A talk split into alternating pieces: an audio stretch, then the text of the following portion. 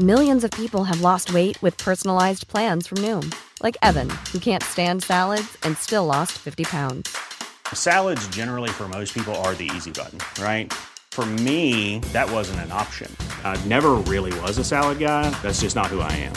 But Noom worked for me. Get your personalized plan today at Noom.com. Real Noom user compensated to provide their story.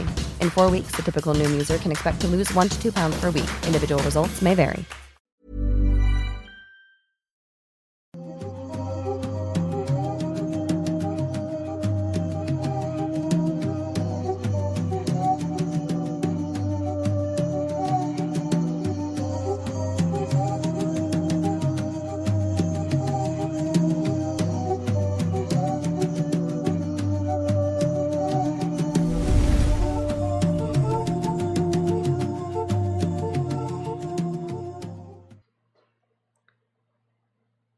Hola, ¿qué tal? Sean bienvenidos a un nuevo episodio completamente Te dije que yo presentaba, en güey. vivo de Noctámbulos Podcast. Perdón, es que justo mientras estaba reproduciéndose el intro del episodio, Te di un ataque de tomé saliva. agua y tragué saliva por el lado que no era, se fue por donde no era.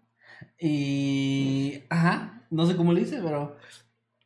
Y bueno, tengo la garganta un poco, un poco rara, perdón. Eh, hola, espero que estén muy bien. Bienvenidos a un nuevo episodio. Episodio número 142. Si están en YouTube, estamos completamente en vivo. Si nos están escuchando en diferido o a través de las plataformas de audio, pues muchas gracias, bienvenidos. Ojalá que disfruten el capítulo del día de hoy. Y si lo están viendo de- dentro de 10 años, sí, así estábamos de flacos en el 2023. No, no, no, no, no, no, no, me- no, no digas eso, bro. Y bueno, como siempre, tengo a mi compañero y amigo, el señor Emanuel Morales. ¿Cómo estás, Juan? Hola, muy bien, muy contento de estar aquí un viernes más, ya completamente en vivo. Como sabrán, el episodio anterior fue pregrabado porque andábamos allá en nuestro primer evento del libro de Estoy Muerto y Sigo Gritando, la presentación oficial y firma, donde muchos de ustedes nos acompañaron y que la verdad estuvo bien, bien chida, nos la pasamos increíble. También aprovechamos el fin de semana para grabar algo que ya estarán viendo próximamente aquí en el canal. Eh, ya no es un secreto, ya podemos decir, porque ya lo anunciamos en redes y todo. Ah, sí, Detector Paranormal va a estar muy pronto, no se me olvidó que ya lo habíamos anunciado. No, ya, ya, va a estar muy pronto disponible en el canal donde básicamente las personas, el público, nos van a contar sus historias paranormales. O sea, lo Pero- mismo de siempre. Sí, pero desde la calle, en, en formato de entrevista, y vamos a andar nosotros ahí buscando, buscando esas historias. Qué novedoso e ingenioso concepto se les ocurrió a ustedes. Sí, no, es una combinación de varios conceptos que ya existían, pero que en conjunto y en combinación nadie lo había hecho. Al Pero no ¿por que yo qué no me ha llegado mi libro si lo pegué hace un mes? Porque la. Porque la preventa no es la venta, es de hecho la pre antes de la venta. ¡Oh! Por lo que el libro se comenzó a enviar no el 15, de- perdón, El 22 no, no el abril. 22 o 23 de abril cuando tú lo pediste, sino hasta el 22 de mayo. Así que la cuenta de cuánto esperaste para tu libro empieza el 22 de mayo. Si es que lo pediste en preventa. No, no cuenta desde el 22 de abril, así que no llevas un mes y medio esperando tu libro, llevas medio mes, o sea, 15 días. ¿Eres mujer? No, no sé.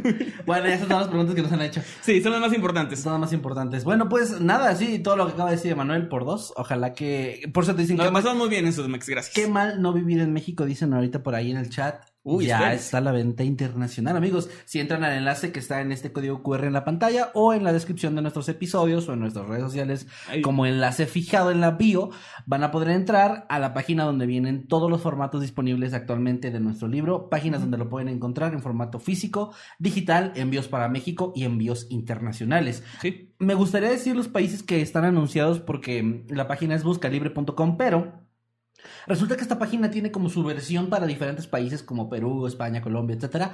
Pero no significa que si ustedes están en otro lado no llegas. Hay un apartado ahí que viene internacional, Internacional. ahí ustedes ponen su código postal y la página les calcula primero si está disponible en su zona o no y cuánto tardaría en llegarles, cuánto les costaría, entre otras cosas más. Así que bueno, entren a la Igual página. puedo aventurarme a decir los que sé que están ahí de cajón, que son Chile, Argentina, España, Colombia. Colombia, están por ahí. Perú, Entonces, si Estados ustedes son, Unidos. igual si ustedes son de, de cualquier país hispanoparlante o bien de Estados Unidos, pueden revisar la disponibilidad y seguro les va a llegar muy pronto en físico. Su libro está en buscalibre.com, entra al enlace que es que es un enlace de enlaces, digamos, donde vienen todas las opciones de compra y buscan dentro de, de ese enlace buscalibre.com, entran y ahí pueden hacer su pedido. Ya hay stock nuevamente porque afortunadamente el stock que había se acabó muy Se acabó muy rápido. rápido. Ya la, la página, esas no son cosas que nos conciernen a nosotros, pero ya nos avisó la editorial que enviaron un nuevo stock a la página, así que ya hay eh, bastantes libros. No se va a quedar sin stock. Si de repente ven queda una unidad, dos unidades, no se preocupen. Se la va- pueden pedir y va a volver eh, el stock y se va a estar realimentando, digamos, constantemente. Si de repente un sábado entran y dice que no hay disponibles, no se preocupen, espérense un par de días. Sí. Seguramente volverá a ver para que no entren en pánico y digan, ya no hay libros en ningún lado. Sí, yo, sí.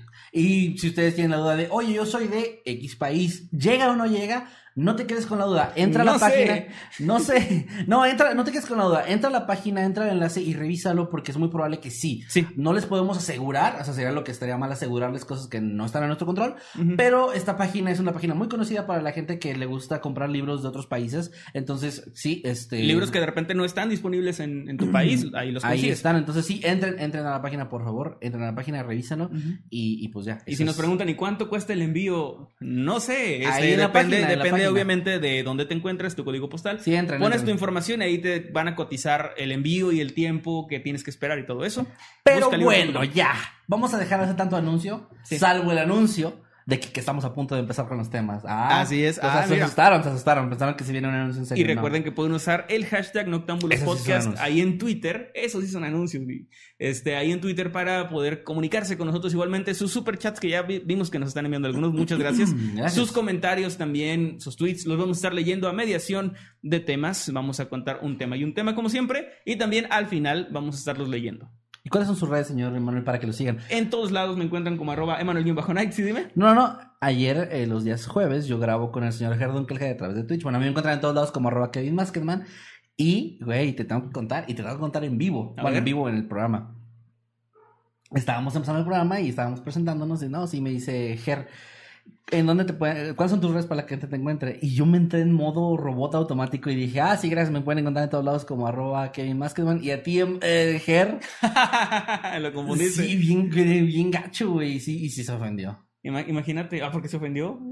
porque ¿qué tiene de malo ser yo? No, pues más bien es como de que, pues, güey, o sea, Es, como, que estar, estar con, estás tu... con tu novia Ajá. y dices el nombre de tu ex. Así Sí. se sintió. Así se sintió, fue de muy repente incómodo. estás, estás con, con tu novia y dices, Emanuel.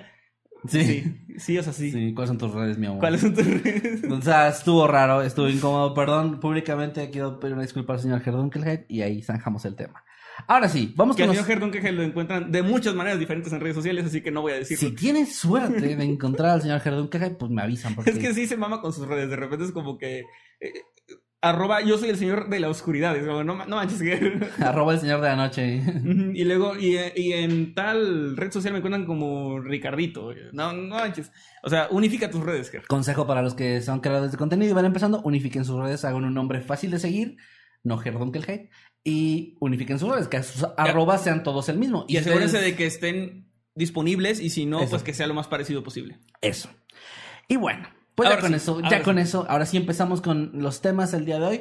El tema que está en la portada de este episodio o en la miniatura de YouTube, depende de donde nos estén viendo o escuchando, es el tema que nos va a presentar el señor Emanuel. Emanuel, ¿qué nos preparaste el día de hoy? Así es, pues hoy les traigo algo bastante interesante. Normalmente eh, solemos traerles eh, temas, digamos que ya o son casos cerrados o son cold cases o casos fríos, pero que ya tienen un tiempo. Cuando les traemos casos más recientes es en la sección de noticias, De noticias, sí, sí, sí. Que, que ya, ya viene pronto uno de esos de noticias. Yo creo que sí. Ya viene siendo tiempo, pero este, este caso es, es una extraña amalgama porque de hecho acaba de ocurrir el mes pasado, a finales del mes pasado, en Corea del Sur.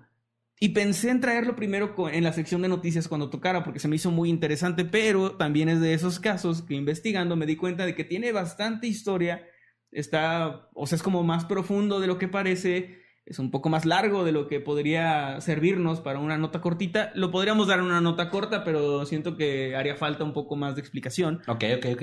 Así que investigando decidí que lo quería traer como un tema, como parte de Noctámbulos, que no solemos hacer esto de, como les decía, temas tan recientes a tocarlos, en especial porque este caso aún no está del todo cerrado, si bien ya se tiene una, o sea, ya hay un, una respuesta, digamos, para el crimen, todavía sigue en proceso, por lo que mucha información sigue oculta, censurada o no se ha dado a conocer, ¿no? Pero hay suficiente información para que este tema pueda ser contado aquí en un Octámbulos. Y después de, este- de esta introducción un poco larga, hoy les voy a contar del horrible caso de Jung Jo Jong. Espero pronunciarlo bien, pero les advierto que voy a estar pronunciando mal varias cosas porque esto ocurrió en Corea del Sur y pues está todo en coreano, y ¿no? eres racista, entonces como odias a los coreanos, ¿Por qué, pronuncias por qué- mal por qué intencionalmente. pronunciar mal un idioma que no domino es racista? Ah, no, no, no, no, no, no dije que pronunciarlo mal sea racista. Lo que estoy diciendo es que, como te estás diciendo, La, la les advierto que lo voy a pronunciar mal, es como que ya estás predispuesto Mm. porque los odias, ¿no? la verdad es que yo hablo coreano fluido, pero lo pronuncio mal a Porque propósito. los odias, ¿ves? Sí. Entonces, sí, solo dije No, lo voy a negar. No, no, no, a ver, no, no, hablo, no hablo nada de, de coreano. Pero si eres racista.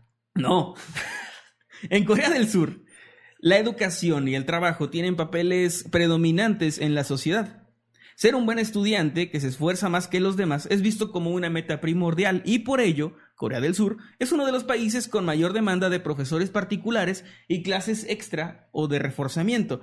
Esto eh, me enfoco en Corea del Sur porque es de lo que vamos a hablar, pero tengo entendido que también es más una idiosincrasia eh, Asiática. o oriental, ¿no? Es como Sí, sí. Japón, China también tiene mucho de esto.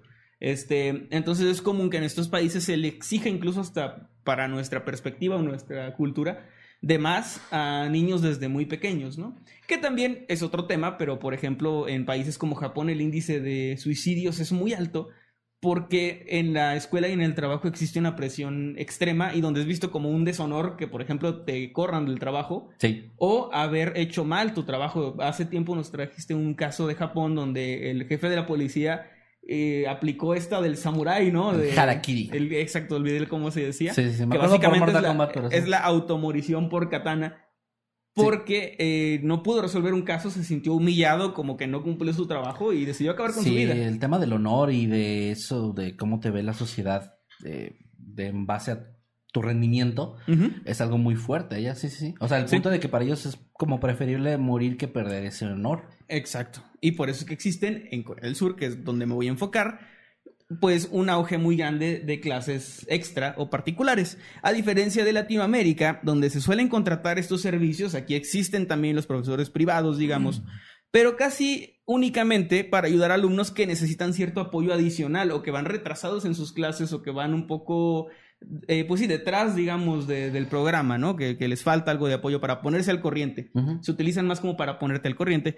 En Corea es bastante común que alumnos con ya excelentes calificaciones tomen clases después de clases simplemente para aprender más y estar aún más adelantados en sus materias y ser aún más eficaces, más capaces y más calificados, ¿no? Ok. Por ello es que existen y están en auge en Corea del Sur las aplicaciones donde los padres de familia suelen contactar con maestros para que den clases particulares a sus hijos. Es muy común una especie de Tinder, pero donde en lugar de conocer pareja, conoces maestros privados de todo tipo de materias para que ellos puedan impartirle clases a tus hijos. Ok. Sí. Y- como un catálogo algo así. Sí, ¿no? te pone, es como una bolsa de trabajo para maestros, algo así, Sí, sí, y sí. los padres eligen, ellos tienen, más adelante les explicaré esto, pero básicamente el, maestro se da de alta, pone su identificación, supongo que su cédula, no sé cómo se llame allá, pero algo que certifique que es un profesor real y qué materias puede impartir o en cuáles tiene mayor experiencia, ¿no? Entonces ahí los padres van eligiendo qué quieren que sus hijos aprendan y se hacen este, como digamos, se acuerdan los horarios y todo para, para cuadrar todo. Ok. Y hace tan solo unas semanas, una de estas aplicaciones fue utilizada para cometer un crimen brutal. Y es lo que les voy a contar en esta ocasión. Ocurrió el 26 de mayo de este año en Busan. Una chica de baja estatura, con, digamos, de cuerpo pequeño, con uniforme escolar, se presentó en la casa de una profesora de inglés que estaba dada de alta en esta aplicación para tomar, valga la redundancia, clases de inglés. Ok. La había contactado previamente su madre mediante esta aplicación para clases privadas. La maestra abrió la puerta y recibió amablemente a su nueva alumna, invitándola a pasar y después intercambiaron algunas palabras eh, en una conversación breve. Pero entonces, de la nada, la joven estudiante sacó un cuchillo que llevaba con ella, se abalanzó sobre la profesora, derribándola para posteriormente apuñalarla brutalmente en repetidas ocasiones hasta causarle la muerte. Wow. Así de inesperado, así de brutal. Y así de rápido, o sea, Y así de rápido, sí. No, no hay como una historia entre ellos. Bueno, no sé. No, de hecho, más adelante les voy a explicar cuál era su vínculo eh, o, o por qué ocurrió, que es mucho más interesante y más profundo de lo que parece. Ok, ok, a ver. Una vez que el cuerpo de la profesora quedó sin vida en el suelo, la chica, con bastante frialdad y tranquilidad, salió de la casa y se dirigió a un mercado a comprar algunas bolsas para la basura, así como cloro o lejía, que creo, que, creo yo que es lo mismo, no decía en, en el traductor Google decía lejía, pero creo que es como cloro, ¿no? O desinfectante. No, no, creo que no es igual, la verdad. Bueno, No fue, a comprar, fue a comprar un líquido para desinfectar. Es que lejía solo lo he escuchado como en doblaje y así. Es que creo que es algo muy eh, europeo, o sea, como de en España. Creo que Mm. se utiliza lejía. A Pero bueno, alguien aquí nos puede- pueden, nos pueden sacar de nuestra Alguien ignorancia. más culto que nosotros que no. Sí, también compró una herramienta que no ha sido dada a conocer, pero compró algo que se usó después como prueba en el caso. Ok. En este, ah, y algunas otras cosas. Después de hacer sus compras de bolsas de basura, de cloro y de esta herramienta, regresó a la casa de la víctima donde se encontraba el cadáver y entonces... eh, ah, también, perdón, antes de eso pasó a su propia casa, se me estaba pasando por una maleta de viaje que tenía y ya con todo eso se dirigió de regreso a la casa de la víctima, donde llevó el cadáver hasta la habitación del baño y en la tina de baño comenzó a descuartizar el cuerpo. Una vez que lo tenía ya en pedacitos, dispuso estas partes en las bolsas de basura y algunas de ellas las colocó dentro de la maleta, aunque no cupo todo el cuerpo. Era una maleta relativamente pequeña o mediana, no era tan grande, así que no ocupa todo el cuerpo. Y con todo esto salió del lugar, ta- no sin antes haber limpiado todo a conciencia, o sea, toda la casa la dejó, digamos, tratando de borrar toda la evidencia, la sangre y esto. Ok. Limpió todo y volvió a su casa, la cual no estaba tan lejos de ahí, llevando consigo el cadáver descuartizado de su víctima hasta su hogar, donde permaneció por algunas horas. Después de esto, ya en la madrugada del día siguiente, esta chica pidió un taxi, también a través de una aplicación. No, por, o sea, no encontré la información, desconozco si es por lo que les decía, de que el caso sigue abierto y hay como eh, cierta información que se reserva, pero no se dice qué aplicación fue, si fue una coreana o si fue una de las conocidas mm, internacionalmente como Uber Didi o algo así. Ajá. Pero se sabe que es un taxi o un transporte de aplicación. Pidió este transporte y al conductor le dijo que la dejara cerca del río Nak Nakdong, que está en una zona boscosa. El taxista obedeció y la llevó hasta el lugar, donde la joven abandonó la maleta, creyendo que había cometido el crimen perfecto. Pero si yo les estoy contando esta historia en este momento, es porque no es así. El taxista que la llevó al lugar, además de notar una actitud extraña en la joven, también notó un pequeñito detalle, que la maleta que llevaba consigo estaba, eh, de la maleta que llevaba consigo estaba escurriendo sangre. Así que le pareció muy extraño cuando la chica bajó, la vio abandonar la maleta y luego alejarse del lugar, pensó, "Hmm, esto no está bien. Así que el hombre inmediatamente llamó a las autoridades y les contó lo que acababa de ocurrir. Ok. Rápidamente, la policía llegó hasta el lugar, al lugar donde había abandonado la maleta, y encontraron de manera, pues bastante rápida, la maleta con los restos de esta persona. Obviamente, horrorizados al- con, el, con el hallazgo, pues comenzaron con la investigación. No tardaron mucho en revisar las cámaras de seguridad de las calles cercanas a donde la chica había tomado el taxi, que esto es algo súper fácil de corroborar. Eh, pudieron verla en las grabaciones caminando y arrastrando la maleta tras de sí. De hecho, ah, gracias a eso se dieron cuenta también de dónde vivía la chica porque estaba súper cerca de su casa eh, la- la- el lugar. No, no estuvo tan bien planeado como parecería en un inicio, ¿no? No, no estuvo tan bien planeado. De hecho, hay una grabación de video que ha estado circulando en, en redes y eso, que les vamos a mostrar. Vamos a describirla para las personas que nos escuchan a través de las plataformas digitales de audio. O que nos escuchan en general. O que nos escuchan en general, que pusieron esto y luego están lavando trastes, ¿no? Sí. Pero bueno, les vamos a poner el video, es muy cortito, de la cámara de seguridad de la calle. O de algún negocio, porque tampoco encontré si era tal cual de esas cámaras de vigilancia de... que aquí les llaman la C4, ¿no? Y eso. Ajá. O me- no creo, porque parece una imagen, no tiene códigos de estos oficiales ni nada. Parece más como que es de algún negocio cercano o algo así. A ver, entonces lo, lo vemos. Muy bien, aquí estamos viendo a esta chica llevando, dentro de la maleta lleva el cuerpo de su víctima y vemos que camina realmente tranquila. Ah, bastante, ¿no? Y ahí está esperando el, el auto que la va a llevar a donde va a dejar la maleta. Como vemos, la maleta es pequeña. Es pequeña, sí. Y de hecho no... Vaya, sí me imaginaba que a lo mejor iba a dejar algún rastro. No, no estaba sangrando tampoco tanto. No, no, no. Pero la Tú- llevaba consigo y al parecer sí estaba manchada de sangre o estaba escurriendo Vaya, un se poco. notaba, pero no a un grado tan exagerado, No, ¿no? no como que fuera dejando un rastro de chorros de sangre, pero al parecer de manera cercana sí era, sí era notable, visible. Muy bien, pues bueno. Pero ahí estamos viendo, la chica realmente tiene una actitud eh, fría, o sea, no, no parece como voltear a todos, a todos lados o, o tan nerviosa, ¿no? Incluso hasta camina un poco... Sí, no sé, casual. casual, Se ve sí. casual, se ve como alguien. O sea, yo la veo en la calle y no sospecho, pero lo más mínimo. Para nada. Muy bien, ok. Muy bien, ya habiendo visto esto, eh, la policía llegó hasta la casa de la chica, a quien identificaron rápidamente, y en su casa se encontraron con el resto de las partes del cuerpo que de la víctima, las cuales aún estaban en bolsas de basura, ya que, pues como dije, no todas cabían en la maleta. Esta chica ya estaba en su casa de regreso cuando entró la policía, esto alrededor de las 5 o 6 de la mañana del día siguiente, y pues rápidamente procedieron a ponerla bajo custodia. Ok. Ahora, ¿quién era esta joven? Pues no era ninguna estudiante, de hecho es una mujer de 23 años llamada Jung Jo Jung, quien eh, una vez bajo arresto eh, dio una primera versión que era un poco fantasiosa, luego dio una segunda un poco más creíble y luego confesó lo que pasó en realidad. Su primera versión era que un hombre había cometido este crimen y la había convencido de ayudarlo a deshacerse del cuerpo, con la condición de que le iba a dar la identidad de la persona que había muerto, o que ella iba a poder vivir como suplantarla en su vida. Lo que es muy extraño. Ok.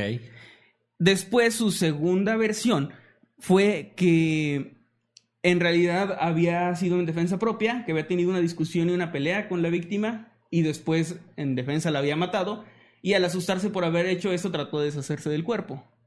Pero esto no cuadraba para nada con la manera en que había muerto la víctima eh, y todo el- lo que parecía ser un plan para deshacerse de- del cadáver en primera instancia, ¿no? Estaba demasiado planeado. Pero ya bajo arresto, después de un tiempo y de ser interrogada, terminó confesando la verdad detrás de su crimen y las razones que les dio a las autoridades para haber hecho lo que hizo fueron tan macabras y retorcidas como el asesinato en sí. Oh, no. Jung Yu Jung vivía sola, eh, bueno, no sola, más bien vivía solamente con su abuelo, eran solamente ellos dos. Era una mujer muy solitaria, sin trabajo, sin pareja o amigos, y que tenía una sola obsesión, pues le encantaban los documentales, artículos, libros y podcasts sobre crimen real. Pero a ustedes les queda bien. eh, ustedes sí, sí son chidos. Este, pero bueno, ella era su personalidad así. En su casa, la policía encontró mucho material de crimen real, de, archivos, de libros, hasta películas, y en su historial de navegación se podían encontrar búsquedas como cómo deshacerse de un cadáver o cómo descuartizar a una persona. En su confesión, la chica aseguró no haber conocido previamente a su víctima ni haber tenido problema alguno con ella. Simplemente llevaba mucho tiempo fantaseando con qué se sentiría matar a alguien. Y esa fue toda su motivación. El pensar en, ya vi muchos noctámbulos, quiero ver qué se siente, perdón, ya vi muchos, muchos, este, cosas de crimen real, ¿qué se sentirá hacer eso, no? Porque a diferencia de la mayoría de nosotros, espero, ella no veía estos temas como algo interesante o algo para después cuidarte de personas así o algo, algo similar, sino que realmente parecía sentir una admiración por quienes cometían este tipo de actos Creo que quiero cancelar la gira del y libro. curiosidad por saber, no, no, hay que, hay que seguir adelante. Y curiosidad por saber qué se sentía, pues, matar a alguien. Así que inspirada por todos esos casos de crimen real que ya había conocido y leído, pensó en cometer un asesinato y que fuera un crimen perfecto. Lo planeó todo, de hecho se hizo pasar por una madre de familia para contactar con la profesora en la aplicación. Se compró Mm. un uniforme de estudiante para hacerse pasar por una chica menor. De hecho, ella, eh, como vimos en, la, en el video, era una persona no muy alta, de- de- delgada, ¿no? Entonces sí podía pasar por alguien tal vez más joven Ok. se hizo pasar por estudiante y una vez que cometió su, su fantasía, digamos, que cometió el asesinato, de hecho había tomado el celular y las pertenencias y documentos eh, identificaciones personales de la víctima para que, según ella, pareciera que había desaparecido voluntariamente o que se había ido. Aunque otras personas teorizan que quería suplantar su identidad, lo que también es un poco raro. Por la segunda por, declaración. Por la que declaración que dio, porque también hay quienes teorizan que, que su obsesión podía venir de no gustarle quién era y querer ser otra persona, pero ya se me hace un poquito rebuscado, Rebuscado, en sí. especial porque no tenemos tanta info. Eso es especulación. Sí. También había limpiado muy bien la casa de su víctima para eliminar toda evidencia, pero lamentablemente para Jung Jo Young, su ego le había jugado en contra y es que ella sufría de un padecimiento muy común en la humanidad, que es creerse más lista de lo que en realidad era. Y es que cometió una serie de errores muy graves y muy típicos en su plan perfecto, entre comillas. Que es lo, que andan diciendo en los comentarios, de hecho. Sí, errores que de alguien obsesionado con, un, con el crimen real, pero sin una pizca de sentido común, aparentemente. Bueno, para empezar, el, o sea, ya, ya con querer matar para ver cómo Ya no tiene sentido común, Ya sí. por ahí empezamos mal. Por ejemplo, el taxi al que llamó, la recogió muy cerca de su casa. El perfil con el que llamó al taxi era su perfil con el que pedía normalmente taxis. O sea, tenía su info, su información, eh, supongo incluso bancaria, Y luego que de bajó ella la maleta mucho. del taxista. Bajó y tiró la maleta frente donde el taxista todavía estaba. Además, había cámaras en la calle cerca de donde la recogió. Eh, la maleta estaba escurriendo sangre, que también no es muy, muy buen elemento, ¿no? Las herramientas que usó para matar y descuartizar a esta persona las compró en el mercado cerca. No mencionaron qué era, supongo que era como un hacha o algún tipo de... Porque dijeron que se usaba para, para comida coreana normalmente. Supongo para, pues sí, para cortar, no sé. Machete. eh, no sé, no creo. Pero para, Pues cor- para ser, o sea, cortar este, unos- cerdos o así. O sea, Es que no es un hacha, hay un tipo de cuchillo muy específico que es para carne. o para sea, eso, pero lo compró en ese momento, o sea, cuando fue a comprar bolsas y, y cloro. Entonces también bolsas, eso. cloro y este, una pala. Ajá. De hecho, creo que había, o sea, eso ha pasado varias veces en varios casos, de que se vuelven sospechosos o los agarran Sí. porque algún empleado dice, oigan, acabo de, de tener una compra muy rara Sí, y de pues nada para... com- compraron 10 litros de cloro, guantes, mucho hule, este, O sea, un, un tambo enorme y ácido. un tambo, o sea, un bote. Ajá. Sí. Es que el tambo es el, bueno, Pero ¿a poco sí es el nombre eh, oficial? no, es como le llaman también a la cárcel, por ejemplo. Ah, el tambo, Pero le llaman tambo, que es así como un bote grandote.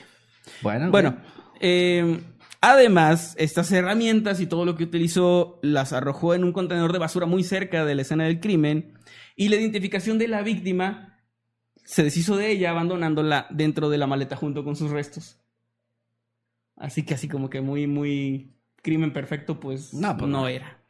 Ya, ya hay un patrón aquí en los episodios que hemos traído. En los episodios, en los temas que hemos traído sobre esa gente, ¿no? Que. Oh, perdón, perdón, estaba bostezando, lo siento. Em, que creen hacer algo que es perfecto, como Sí. el tipo este de videojuegos. Es como cuando ya tienes tú la idea de que lo que vas a hacer es perfecto, Sí, ya vas va, mal. va a haber fallas. Va a haber ya fallas vas ahí. mal y lo peor es que ni siquiera te vas a acercar a la perfección. Porque estás predispuesto a que no hay fallas en tu plan, entonces no prevés ciertas cosas muy lógicas, ¿no? Ajá. Afortunadamente, su plan era bastante malo.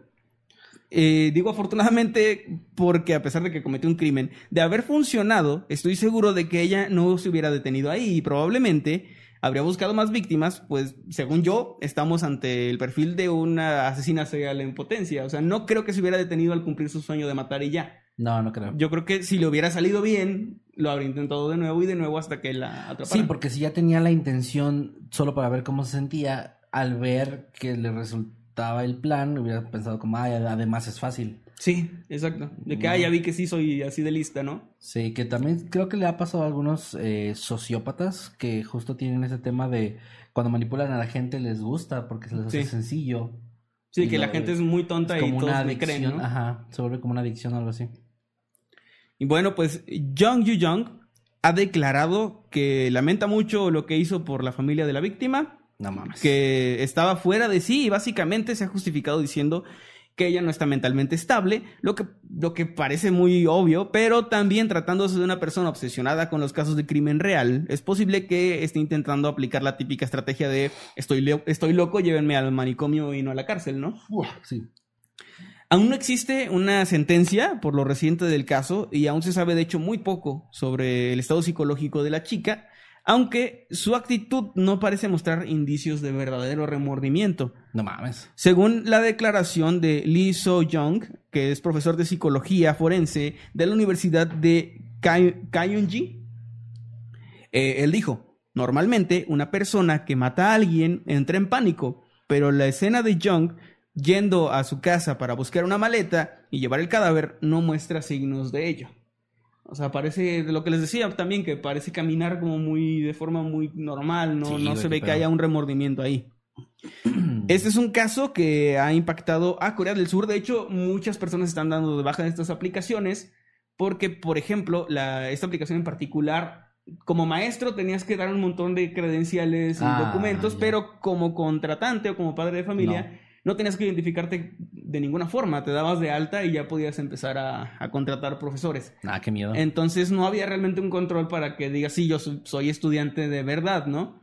Entonces también los maestros tenían arriba su, o sea, los padres de familia podían ver la dirección, donde habían estudiado, o sea, realmente había mucha, sí, mucha información. peligroso. Sí, sí, sí. Estaba pensada para que fuera segura para los padres, pero nadie pensó en la seguridad de los maestros, al parecer. La aplicación, de hecho, ya declaró, o sea, los, los de la aplicación ya declararon que están tomando medidas para que sea más seguro, pero aún así la gente pues está muy asustada de utilizar este tipo de servicios. Porque aparte es súper reciente esto, entonces. Sí, acaba de pasar hace unas semanas, no tiene ni un mes.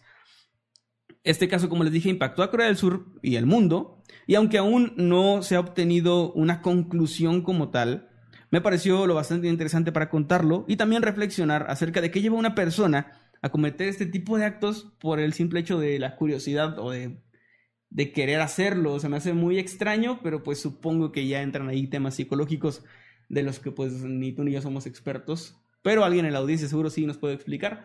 Pero pues sí, se me hace, se me hizo un tema interesante. Como les dije, no es como tan extenso, pero Ajá. sí mucho más de lo que sería para traerlo Para simplemente uno- como noticia. No, y además está chido porque da para platicar, o sea, da, da- da para conversar y para no tener que cortarlo y hablar de un siguiente tema muy rápido.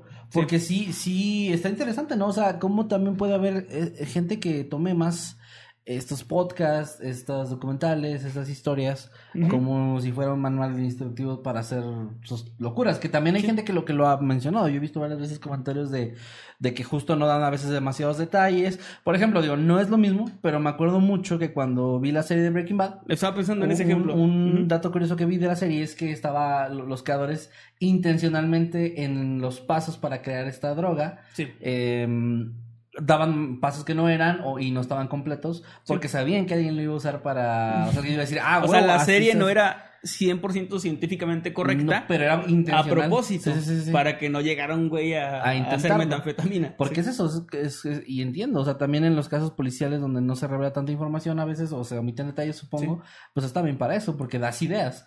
Sí, o sea, por ejemplo, yo he traído temas de cómo funciona una secta oculto, de cómo funciona una estafa piramidal, y a lo mejor no falta un cabrón que lo vio y dijo, ah, sí soy, eh, me gusta la O idea. quiero ser. Ajá, me gusta la idea, este, quiero hacer algo así. Eh, pero pues ojalá que no, que la mayoría de nuestra audiencia, o todos de preferencia, lo tomen como lo que es, como algo informativo, si lo quieren ver así como entretenimiento, pero no como un lugar para sacar ideas y, y hacer este tipo de cosas, ¿no? No, no, no, por favor, y, y pues, se cancela la gira, ahora sí, en serio, mi amigo. Sí. Porque si uno los comentarios de la gente está como de, no, los, sí, los voy a matar, los voy a matar a todos. Sí, están, todos se volvieron locos en el chat, güey, o sea, ¿qué les pasa, gente? Tranquilícense. Pues ojalá que no nos maten. Y, si, y si lo hacen, que no nos metan en una maleta. No que poner una maleta. Tendría que Pues ser no, una y maleta. tampoco la víctima de esta chica. Ah, no, entonces vale.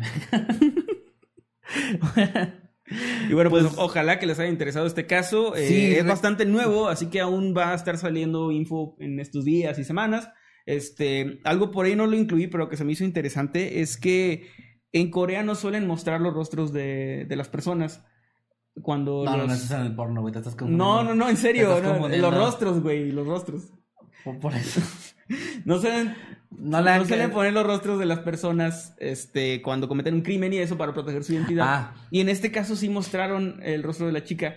Ah, Porque ¿no? si hay como el crimen es demasiado violento o demasiado brutal o lo consideran demasiado, la consideran demasiado peligrosa a la persona, Ah. sí muestran su rostro. O sea, es como que, no sé, o sea, como una manera tal vez de, no sé si como castigo para la persona de que tenga este... O como advertencia. o como advertencia, pero en el caso de esta chica sí lo mostraron, que es algo como no tan, no tan típico, se me hizo Qué raro, porque en el video que mostraste aquí no se le veía la cara. No, bueno, es que este es como que así de la calle, pero luego ya presentaron como fotos y así de, eh, de, de esta chica.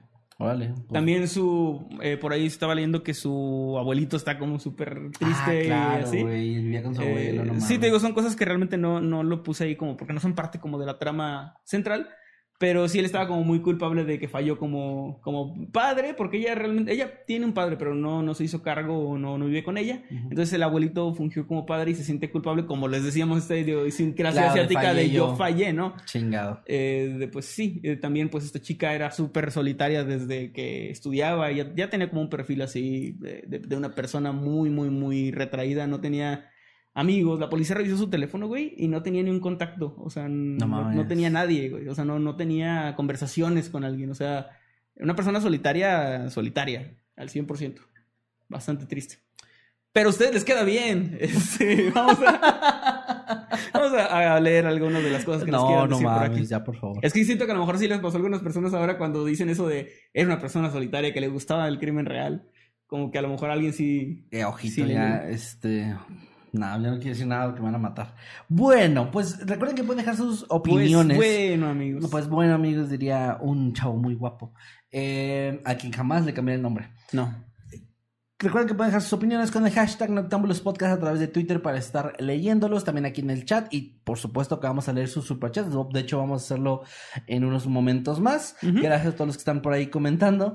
Y si estoy leyendo, sobre todo ahorita que estaba Emanuel dando su tema, estoy leyendo el chat. No se preocupen si estoy leyendo el chat. De hecho, de hecho, si de pronto me río no es porque me ría del caso, es porque de repente ponen cada mamada. Ya. Pero es que sí, güey. Sí, ya sé, ya sé. Sí, pusieron lo, ahorita- lo he leído. Pusieron ahorita víctima punto raro, o sea, no mames. No mames, güey. ¿Cómo no me voy a reír de eso, güey? ¿Cómo no me voy a reír? Se pasan de verga. Pero bueno, sigamos.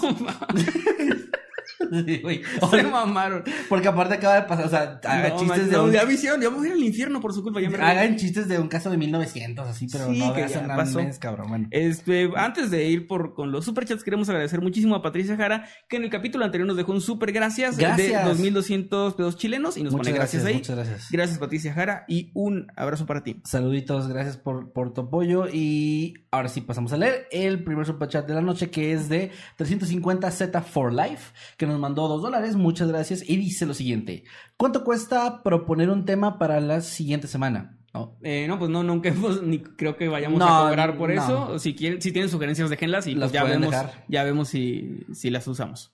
Eh, también 350Z for Life nos dice, pero tener la seguridad de que sí traerán el tema, pues no podemos asegurarles eso, lamentablemente. Este, no, sí, de verdad, muchas gracias, pero no, no sería conveniente poner un precio a esas cosas porque además sería muy raro cobrar a la gente por lo- Sería muy raro y aparte de repente, imagínate que aquí están mil pesos, trae este tema y nosotros, ala, nos van a matar por esto, por hablar de esto. Sí, no, no Y- voy a hablar de cierto jefe criminal de... Sí, no, no voy a No. hablar de eso. Este, de entonces- repente, no, no sería conveniente, chicos. Confíen en nosotros y en nuestro criterio, por favor. Sí, para- pero claro, con para mucho, elegir con temas. mucho gusto siempre nos pueden sugerir, ya sea por eh, mensajes en Instagram o Twitter, lo que sea, o por menciones en. Sí, y luego, luego hay gente que nos envía de que, oye, aquí están estas fuentes de información así, No, pues está, está muy chido. Hace poquito traje lo de la tragedia de Seúl, que fue gracias a Saru, que me lo sugirió, me pareció un buen tema y bueno, lo terminé trayendo. Pero, ajá, o sea, siempre, siempre son bienvenidas las sugerencias, de hecho las hemos tomado muy, muy en cuenta, pero sí, no, este, de verdad no, no podemos, pero gracias. Y el siguiente superchat también es de 350 Z for Life, que Ujú. dice, pónganse de acuerdo y elijan cantidad en dólares. Bueno, ya lo contestamos, pero muchas Ya, gracias por gracias. todos sus superchats, de verdad, muchas, muchas gracias por el apoyo. También gracias a Isabel Monroy, que ya lleva dos meses como habitante pro. Dicen, saludan a mi tía.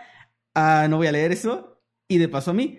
Pero un saludo para ti, Isabel, y a tu tía, que lo siento mucho si existe y tiene nombre de albur. Alma Marcela Gozo. Sí, o sea, eso es lo que dice. sí, sí, sí. ¿A quién? Y a decir una mamada. No, no sé. No, no me estoy leyendo el nombre. Ajá. Bueno, saludos a Isabel y a Saludos, su Isabel. tía Alma. Sí. Eh, gracias a Nir GTZ, que nos mandó 25 pesitos y dice: ¿Eres mujer? Te quiero mucho, mucho Pepsi, Pepsi Man, Man. Pepsi Man y Nike, Nile Cronan. Creo. Gracias, Nir. Muchas gracias por tu superchat y gracias por este. No, no somos mujeres. No, no somos. Gracias también a Perla Yaco Oficial, que nos deja 20 pesitos. Gracias. Y nos deja aquí una playita. Creo que es una sombrillita en la Es una playa, ¿no? En la playa, sí. Muchas, muchas gracias, Perla. Un saludo para ti. Eh, gracias también a Crickstar que nos dejó Crickstar, 16 gracias, pesos. Eh, muchas gracias. Fíjate, o sea, me dio dinero así nomás porque eso es para ti. Y eso Sí, ya, ya le he dicho. Y ya me aventó así de que, órale, perro. Sí, ahí va. Mm, Gracias, Nos dio dinero a los dos. Nos dio dinero a los dos. En, la, en, en la tanguita nos dejó así un dólar cada uno. Bueno, no, no, no, mejor digamos que nos dio dinero. A lo que iba es que cuando Clickster deja un super chat, pues así no se regresa a ti de cierta forma, ¿no? Es como, y ustedes son Están ti. casados mancomunados. Mejor, mejor ves eso así llegando a la casa. Porque Pues sí. Luego le toca a este güey la Sí, mitad. es a lo que iba, o sea que no sé si fue intencional, pero pues ya Sí, me no, saludos, Kickstarter. Gracias Ocho por tu- gracias. gracias por tu apoyo. Gracias, muchas gracias, Clickster. Te amo. Y este, saludos también a The Slime, que nos deja 25 pesitos y dice, Oa, me mandan un saludo y resolvieron lo del vaso. Eh, bueno, bueno, primero que nada, saludos, Slime, eh, que estés muy bien. Y no, no, Acordamos no. que estamos en desacuerdo en ese tema. A ver, vamos a dar contexto para la gente de Noctambulos que no nos sigue en Twitch, que deberían. Deberían, deberían. Este, a ver, bueno, ¿qué pasó con el vaso? Pues el señor Kevin García fue a mi casa para ayudarme con unas cosas, lo que le agradezco mucho. Pero luego Ah, es dejó, cierto, no me acordaba luego que dejó un vaso. Gracias por recordarme. Dejó más- un vaso que se ve al fondo de mi de, de mi lugar donde transmito en Twitch, no sé cómo se llama eso. Es que no es un estudio, o sea, es de- de- cuarto donde sí, transmito. de tu, de tu fondo. de mi, mi bungalow. Este, se, se ve ahí, se ve al fondo del vaso y no lo ha quitado. Ya le dije que lo vaya a quitar y no quiere. Y eso es todo. Es que no lo voy a quitar. O sea, a ver, gente, si, si ustedes tienen un invitado en su casa y ese invitado trae una bebida y la deja por accidente en algún lugar, cosa que jamás haría con conciencia, Sí. tú como... No due- cómo que vas caminando y dejando basura por ahí. No, no. Tú como el, el de la casa, o sea, iba a decir el dueño de la casa, pero no, no necesariamente, sino como el, el anfitrión, pues recoges la basura. Es lo que yo he hecho cuando Emanuel viene a la casa Excepto si y es después de amigo. noctámbulos no se lleva el vaso. Excepto si es tu mejor amigo y le puedes joder con eso. No, estás mal. Bueno, Y ahí está. Gracias de Slime por. Ay, ya. ¿En serio? Sí. Este, entonces, ajá, ese es lo del vaso. No, no, no lo vamos a resolver. No, no, yo no voy a quitarlo. Y ya. Y yo no voy a quitarlo Ahí termina Ahí el- se va a quedar hasta el fin de la existencia. Pues que se quede. Shanat Camarillo, muchas gracias porque ya lleva 25 meses como habitante God. Gracias, Shanat. Dice: Hola viejos sabrosos, felicidades por todos los éxitos logrados. ¿Podrían cantarle las mañanitas a mi mamá? Porfi, su cumple es el lunes gracias a los EQM. Muchas gracias, supuesto que Shanat. sí. Y pues un saludote a Rocío Camarillo, a tu mamá. Y pues también vamos a cantarle las mañanitas. Ah, ¿En qué parte cantamos desde el inicio? Eh, no, sí, o sea, la versión así de saludo, de... O sea, no donde cantas todo, sino como que estas son las mañanitas. A ver. ¿Sí? Una, pero, dos. Pero tienes que cantarlo con voz de Manuel cantante, o sea... Así como... Ok, no sé, no- nunca canté las mañanitas así, pero. Este, a ver, pues, ¿no puedes? No, no, que muy a ver, músico. a ver cómo chingados no voy a ¿No que acabas de estrenar tu canción anoche? Como eh, vayan a escuchar mi, mi nueva canción, Brazas en invierno, está ahí en, en YouTube y en las, todas las plataformas digitales. Eh, a ver, va. 3, 2, 1. Estas, son las mañanitas que cantaba el rey David. Ya. un, un saludo para Rocío. Oye, los Y dos callamos. sí. Estamos bien, bien pinches Y, coordinados. y gracias, Shanat. Saludos a los dos, un abrazote. Eh, gracias a Phantom Manía que nos dejó un superchat de 37 pesos y dice: Emma, recuerda tirar el vaso de Kevin a la basura. Lo siento, no va a pasar. Bueno, eh, Gracias, gracias Nan. Phantom Manía por el superchat. Gracias, Nani, que ha sido habitante VIP ya por siete meses. Dice, muchas gracias por darnos buenas ideas para saber lo que no debemos hacer cuando cometamos un crimen y no nos chinga. descubran. Digo, qué buen tema. Ay, no. Gracias, Nani, pero qué miedo. Qué miedo, qué perro miedo, porque muchos de ellos los he abrazado, güey, así cuando los Sí. veo y nadie se va así como que, ven culero. güey". Van- si ven una foto, Yo a ellos. ven una foto nuestra sin selfie, Nani tenía así un cuchillo en nuestra espalda, así. Sí, ojo con Nani, eh, ojo con Nani es peligrosa. Vamos a quitarle el mod. Sí, a ver, Eh, quítalo. Vamos a banearla. Gracias a Elisa C también por su superchat de 20 dólares, muchas gracias. Y dice, jeje, soy un fantasma. Y creo que se refiere a que es miembro del canal, muchas gracias. Y tiene Es cierto, la tiene insignia de fantasmita. Que creo que si no me equivoco es de tres meses, ¿no? Según yo, sí. Me parece que es de tres o de seis meses. Ahorita no lo tengo bien claro, pero bueno, ahí está. Gracias. Gracias, Elisa. Un saludote para ti.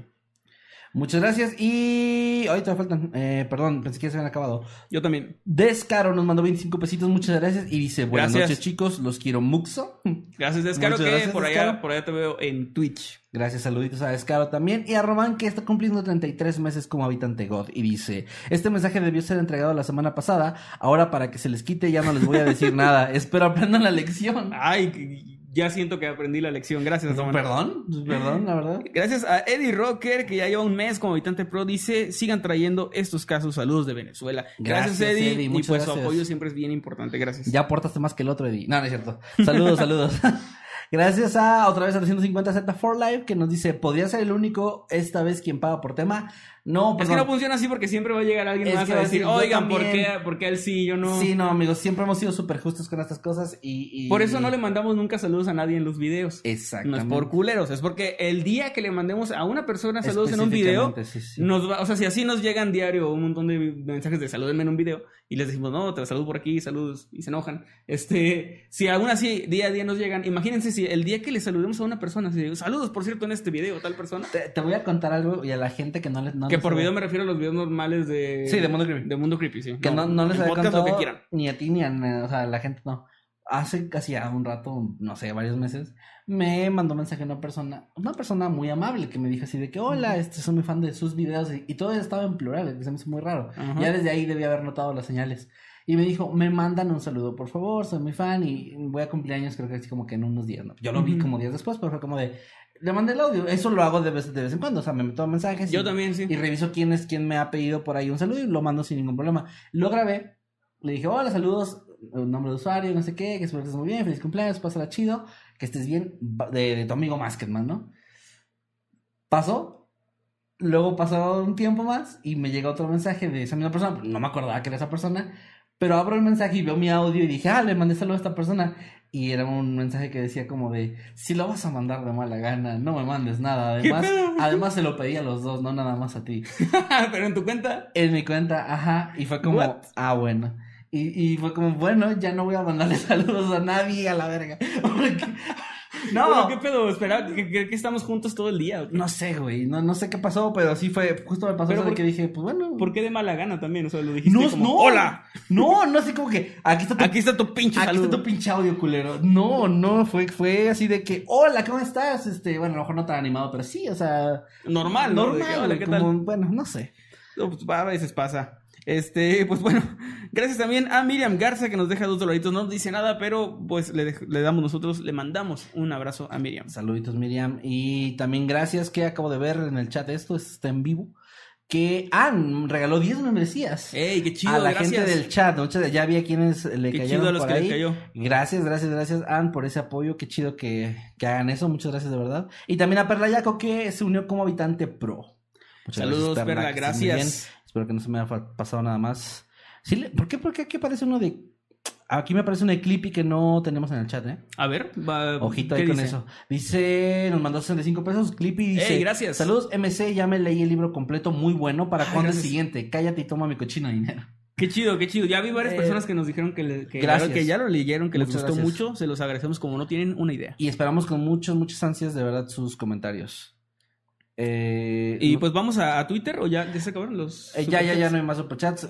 Ah, bueno, acaba de llegar uno. Ahí, a ver. De la Catrina de Mictlán, que... Mira, ¿qué te parece esto? Vamos a leer este último, algunos comentarios del chat, porque luego nos dicen que en el chat Que no, no lo leemos, pues, sí. a veces, ok.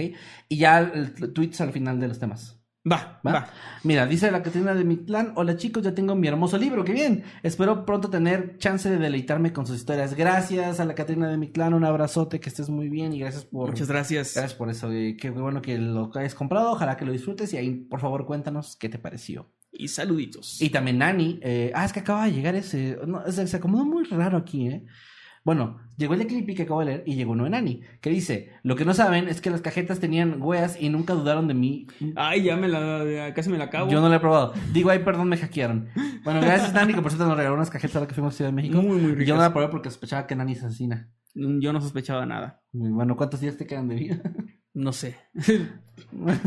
te quedan 10. Gracias también a la Catrina del Mictlán de nuevo que nos dice, hola chicos, ya tengo... Ah, perdón, eso ya lo es que, es que se acomodó raro. Pensé Sí, que era, pensé que era uno, pensé que era Te uno dije nuevo. que se acomodó raro, te dije. Pero bueno, gracias Catrina del Mictlán nuevamente. A ver, dice por acá Natsuma MTZ, saludo, llegando un poco tarde por el trabajo y está apenas viendo el video de Rumania. Saluditos Natsu- Natsume, perdón. Eh, vean el video de Rumania, la verdad está bien chido. está, muy, bueno, está muy bueno. ¿Cómo Se les ha ido con el calor? Dice Eric. Muy mal. Sí, sí, de sí, la sí. vil chingada, está muy horrible, la verdad.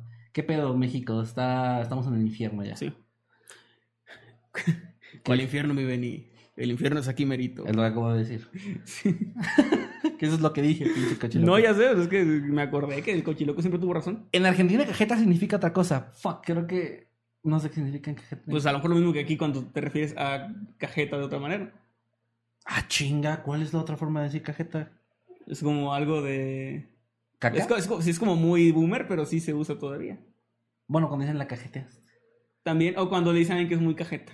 Eso nunca lo entendí. Es muy boomer. Es como que es muy cagante. ¿No cajeta era como muy chistoso? No. No es como mames. eres bien cagante. Eh, verga, güey, creo que me llegaron a decir eso y yo, ah, soy chistoso. No, te lo juro que sí lo había escuchado. O sea, como- cagante en México es como Molesto. fastidioso, molesto, sí. Bueno, en Como Tijuana la, hace- la naranja cajeta. Dice Chay que en, Tijuana, que en Tijuana hace frío. Ah, sí están como a 52 grados ahorita, sí. Ah, no mames. es que para niveles de Tijuana. Dice, por favor, manden saludo a mi novio Eric Loesa de mi mejor parte, ya tengo Ah, no, pero. Tijuana es frío en general. Eh, diablo, pendejo, que Perla dice que le mandamos saludo a Eric Loesa. Saludos, Saludos a Eric Loesa. de parte de tu novia Perla, que te quiere mucho. Saludos. Eric. Ya me estoy metiendo en pedos. Eh, Miguel Simo, gracias por eh, ese mensaje de membresía. Está cumpliendo tres meses y dice, desde Argentina lo podré comprar por Amazon, ¿verdad? Me parece que en Amazon no. No, pero en Buscalibre Buscalibre sí. Buscalibre.com. Ahí, lo, ahí lo encuentras. Y sí hay envíos argentinos, eso sí estoy seguro. Es correcto. El libro estará disponible en físico por Amazon. Es que he tenido malas experiencias por Mercado Libre. Eh, sí, Natsume va a estar disponible próximamente. De hecho, ya lo- Eventualmente, pero en Buscalibre también lo pueden comprar si están desde eh, México. En México también. Ajá, es lo que iba a decir. Y ya hubo gente que nos compartió que les llegó desde Buscalibre aquí en México. Sí. Obviamente el envío internacional sí tarda, o sea, ese sí va a tardar un poquito más. Ahí toda la información viene en la página. Pero ajá. Chicos, me siento malita y por eso llegué tarde y me perdí el primer tema. Dice Saru. Hola, Saru. No te preocupes, espero que te mejores. Saludos, saludos. Y Creo también, que eh, pues, sería diferente. No, ladilloso también es fastidioso. ¿no? Ladilloso es fastidioso, sí. Bueno, eh, vamos a... Ese no se usa aquí en México, pero, pero sí. Sí lo he escuchado yo. ¿Aquí? Sí lo a escuchar en Matamoros. Órale, ladilloso. Eh, sí, ladilloso. No, yo lo he escuchado más como, o sea, como gente extranjera que lo dice. Este, yo lo escuché, sí. ¿Sabes que es bien raro de Matamoros, por ejemplo? Ya aprendí la- el significado de la palabra soquete, pero no como de tonto, Ah, como de lodo. como de lodo. Sí. Y yo- la primera vez que me, que me dijeron, imagino que es como... me ensoqueté y yo, ¿qué?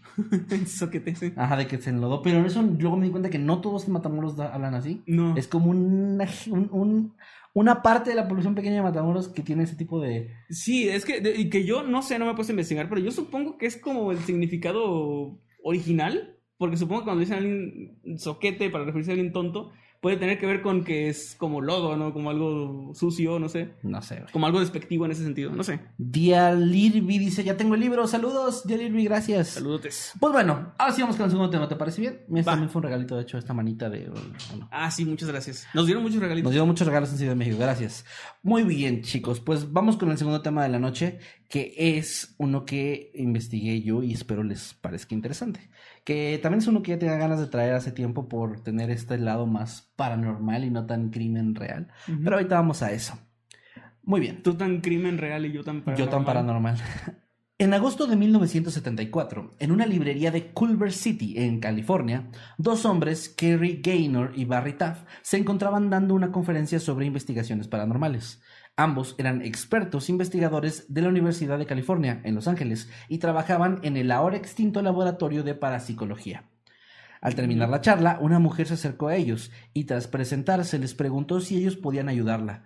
La mujer, desesperada, les contó que en su casa estaban ocurriendo fenómenos paranormales, pero no solo eso, sino que estas entidades habían comenzado a agredirla físicamente, llegando hasta el punto en que abusaron sexualmente de ella. Ok, ok. Creo, Esta. creo que conozco el caso. Es la espeluna- espeluznante historia de Doris Bitter. Ujú.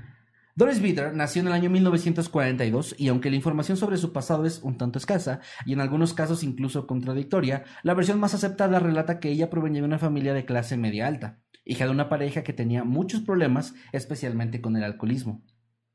Según esto, ella fue una chica que fue muy maltratada también en su infancia por sus padres y también un poco ignorada. Y tras mudarse a California cuando tenía como 10 años, poco a poco comenzó a alejarse de sus padres y comenzó a ingerir alcohol y, y drogas también para finalmente escapar de su hogar cuando era una adolescente. Fue en este mismo lapso donde se especula que comenzó a surgir en ella una fascinación por el ocultismo. Empezó a adentrarse poco a poco en ese mundo hasta que llegó el punto donde prácticamente todos los días buscaba la forma de contactar a un ente del más allá, principalmente a través del uso del tablero Ouija. No se sabe realmente si obtuvo respuesta alguna o si alguna vez logró algo o qué otros rituales llegó a hacer, pero se cree que, bueno, tuvo por ahí ese contacto Ujú. Que ella estaba buscando. que ella estaba, ajá, tal cual buscando. Fue esta obsesión la que hizo que su familia se alejara por completo de ella, dejando a Doris a su suerte, viviendo prácticamente en las calles. Eventualmente, con el paso de los años, se casó con un hombre que se convirtió en el padre de su primer hijo. Sin embargo, este matrimonio rápidamente se desmoronó debido a la naturaleza violenta y abusiva del sujeto, por lo que Doris se divorció. Poco después volvió a contraer matrimonio, pero la relación tampoco funcionó y fruto de esta nacería su segundo hijo. Esta historia se repitió una tercera y cuarta vez, por lo que para cuando Doris rondaba los 30 años de edad, era ya madre soltera de cuatro hijos, cada uno de un padre diferente que obviamente nos hicieron cargo de los niños. Mm. Los problemas con el O alcohol. La gente que los cuatro se hubieran hecho cargo de los niños. Sí, ¿no? O sea, ah, no mames. Sí, Pues, ah, pues, ¿no? Mira, qué O bien. sea, son exparejas, pero no necesariamente son malas personas, solo por Sí. circunstancias de la vida. Bueno, no fue el caso, como casi ninguno, o estoy casi Como- seguro. como casi no siempre existe pasa. ninguno. Los problemas con el alcohol y el uso ocasional de drogas continuaron por un tiempo y la situación económica de la familia no era favorable, pues vivían de manera ilegal en una pequeña casa hecha de madera, la cual además estaba bastante descuidada. En ese lugar fue donde de, los de sucesos... manera ilegal era como invadiendo o como que construyeron donde no Fíjate debían? que no encontré el dato. O sea, sí, sí lo vi que lo mencionaban varias veces eso de que estaba de forma ilegal. Es que si era Pero una pequeña casa de madera, me suena más a cuando alguien llega a un Terreno no suyo. así, o sea, como y construye como con lo que puede, ¿no? Yo también entiendo eso, pero realmente en lo que encontré solo mencionan que estaba, pues sí, no, no, no pagaba renta, no era su propiedad. Entonces no sé si la casa ya estaba construida y llegó a meterse, no sé si empezó rentando y terminó quedándose a la fuerza, no sé, o sea, desconozco realmente, pero bueno, solo se tiene Está muy feo que la gente haga eso, ¿eh? Cuando- o sea, que están rentando y luego de repente, ah, me quiero quedar con... Güey, está peor que eh, lo, lo que les llaman paracaidistas. Este, Sí, sí. O sea, yo no tengo nada contra de la gente que busca un lugar así, que se mete una casa abandonada y dice, bueno, voy a vivir aquí. Entiendo, pero yo tuve unos vecinos así, que pusieron una tiendita en esa casa cuando estaban como paracaidistas. Para los que no sepan es eso, o sea, que metes a una Es casa. como invadir, ajena, básicamente. Invadir una casa. Y luego, entre todos los vecinos, estaban tratando de poner un tope en la calle porque pasaban por ahí taxis muy rápido y peceras. Y con un tope, pues ya iban a dejar de pasar. Sí.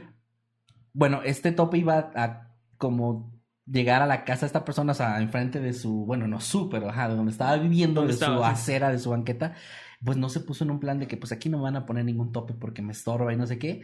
Lo pusieron los vecinos porque fue como de, oiga, usted ni está pagando, ni, ni siquiera rentero, o sea, no, no, Sí, ¿no? no, no, no, mame. Como que no tiene el derecho, ¿no? No. Lo, lo, lo pusieron y en la noche escuchamos cómo estaba dándole de madrazos con un mazo y rompió la mitad del, del Tengo una pregunta, ¿también poner el tope en primera instancia era legal? No, Ok, porque no, no, no sé Pero cómo- ahí te va, Que, es o que sea- yo sepa, el municipio es quien los pone, no sabía. Ahí te va. No era legal, pero sí se buscó por la vía legal y luego el gobierno dijo, "Ah, al rato. No sé. Ajá, y es como de, oye, es que aquí pasa muy rápido, hay mucho niño en la cuadra y pues puede haber un accidente. Sí, pero es que, híjole, carnal, fue como, que, ok, gracias, Sí, lo vamos a hacer no nosotros. sé. Porque además era como un tema de, bueno, entre todos los vecinos lo ponen y si vienen a preguntar quién puso esto, nadie. Claro. Y es esas cosas donde está mal, pero pues es por un bien común, o sea, no, no sé, bueno. El punto es que el vecino... Igual hay invasores muy buenos, como los invasores de Nuevo León, Vamos a continuar con el tema porque ya no puedo decir nada mejor que eso. que son muy buenos. En un inicio, volviendo al tema, Gaynor y Taft, se- los investigadores, se mostraron escépticos ante la declaración de Doris, principalmente debido a que el hecho de que un espíritu o entidad tuviera contacto físico con los seres humanos ya era algo extremadamente inusual, y además, cuando llegaba a ocurrir, en los casos que se tenían documentados, era algo muy breve, cosa que contrastaba completamente con la declaración de la mujer. Aún así, Barry Taft decidió entrevistar a la mujer para conocer más a fondo su historia y analizar si él y su colega podían acudir a su hogar a ayudarla o no. Doris entonces le comentó que todo comenzó meses atrás, cuando ella y sus hijos comenzaron a escuchar ruidos extraños en la casa. Se trataba inicialmente de golpes en las paredes, voces extrañas o pasos apresurados que poco a poco fueron escalando hasta que llegó el punto en el que fueron testigos de cómo algunos objetos se movían por su cuenta. Es decir, pasaron de escuchar y voces y golpes a que se convirtiera en una especie de poltergeist Ya mucho más agresivo. mucho más agresivo. Si bien esto ya resultaba impresionante, el hecho que la hizo buscar ayuda desesperada de estos hombres ocurrió después, cuando una entidad invisible comenzó a golpearla, provocando que el mayor de sus hijos, quien tenía 16 en aquel momento, buscara intervenir para ayudarla, siendo lanzado violentamente por el espectro, haciendo que éste cayera eh, con- contra el suelo muy fuerte y se rompiera el brazo. Pero las cosas no se detuvieron ahí, pues unas noches después de esto la mujer despertó al sentir como dos entidades pequeñas comenzaban a golpearla para posteriormente sujetarla con mucha fuerza de las muñecas y los tobillos. Y después una tercera entidad que ella describía como la más grande comenzó a golpearla también en, en el cuello, en la pelvis, en los genitales y empezó a abusar de ella durante varios minutos. Intrigado por el testimonio de esta mujer, Barry decidió acudir al hogar de los Bieder para investigar más. Tanto él como Gaynor llegaron al lugar por primera vez el día 22 de agosto de ese mismo año 1974 y durante las siguientes 10 semanas visitaron en repetidas ocasiones el lugar para llevar a cabo su investigación. Durante la primera visita, por ejemplo, pudieron observar cómo las luces de la casa empezaron a parpadear repentinamente, para después simplemente detenerse. Los investigadores tomaron esto como el primer fenómeno del que fueron testigos. Cuando estaban realizando la primera entrevista al hijo mayor de Doris, el que había intervenido, todas las puertas de la cocina se abrieron violentamente y las ollas y sartenes dentro cayeron al suelo, todo esto sin que hubiera nadie cerca. Al entrevistar a los vecinos, estos afirmaron que habían sido testigos de algunos de los fenómenos que Doris y sus hijos describían. Por ejemplo, lograban ver en ocasiones siluetas extrañas que se paseaban por la casa cuando nadie estaba dentro, y también llegaron a escuchar ruidos extraños que provenían del lugar.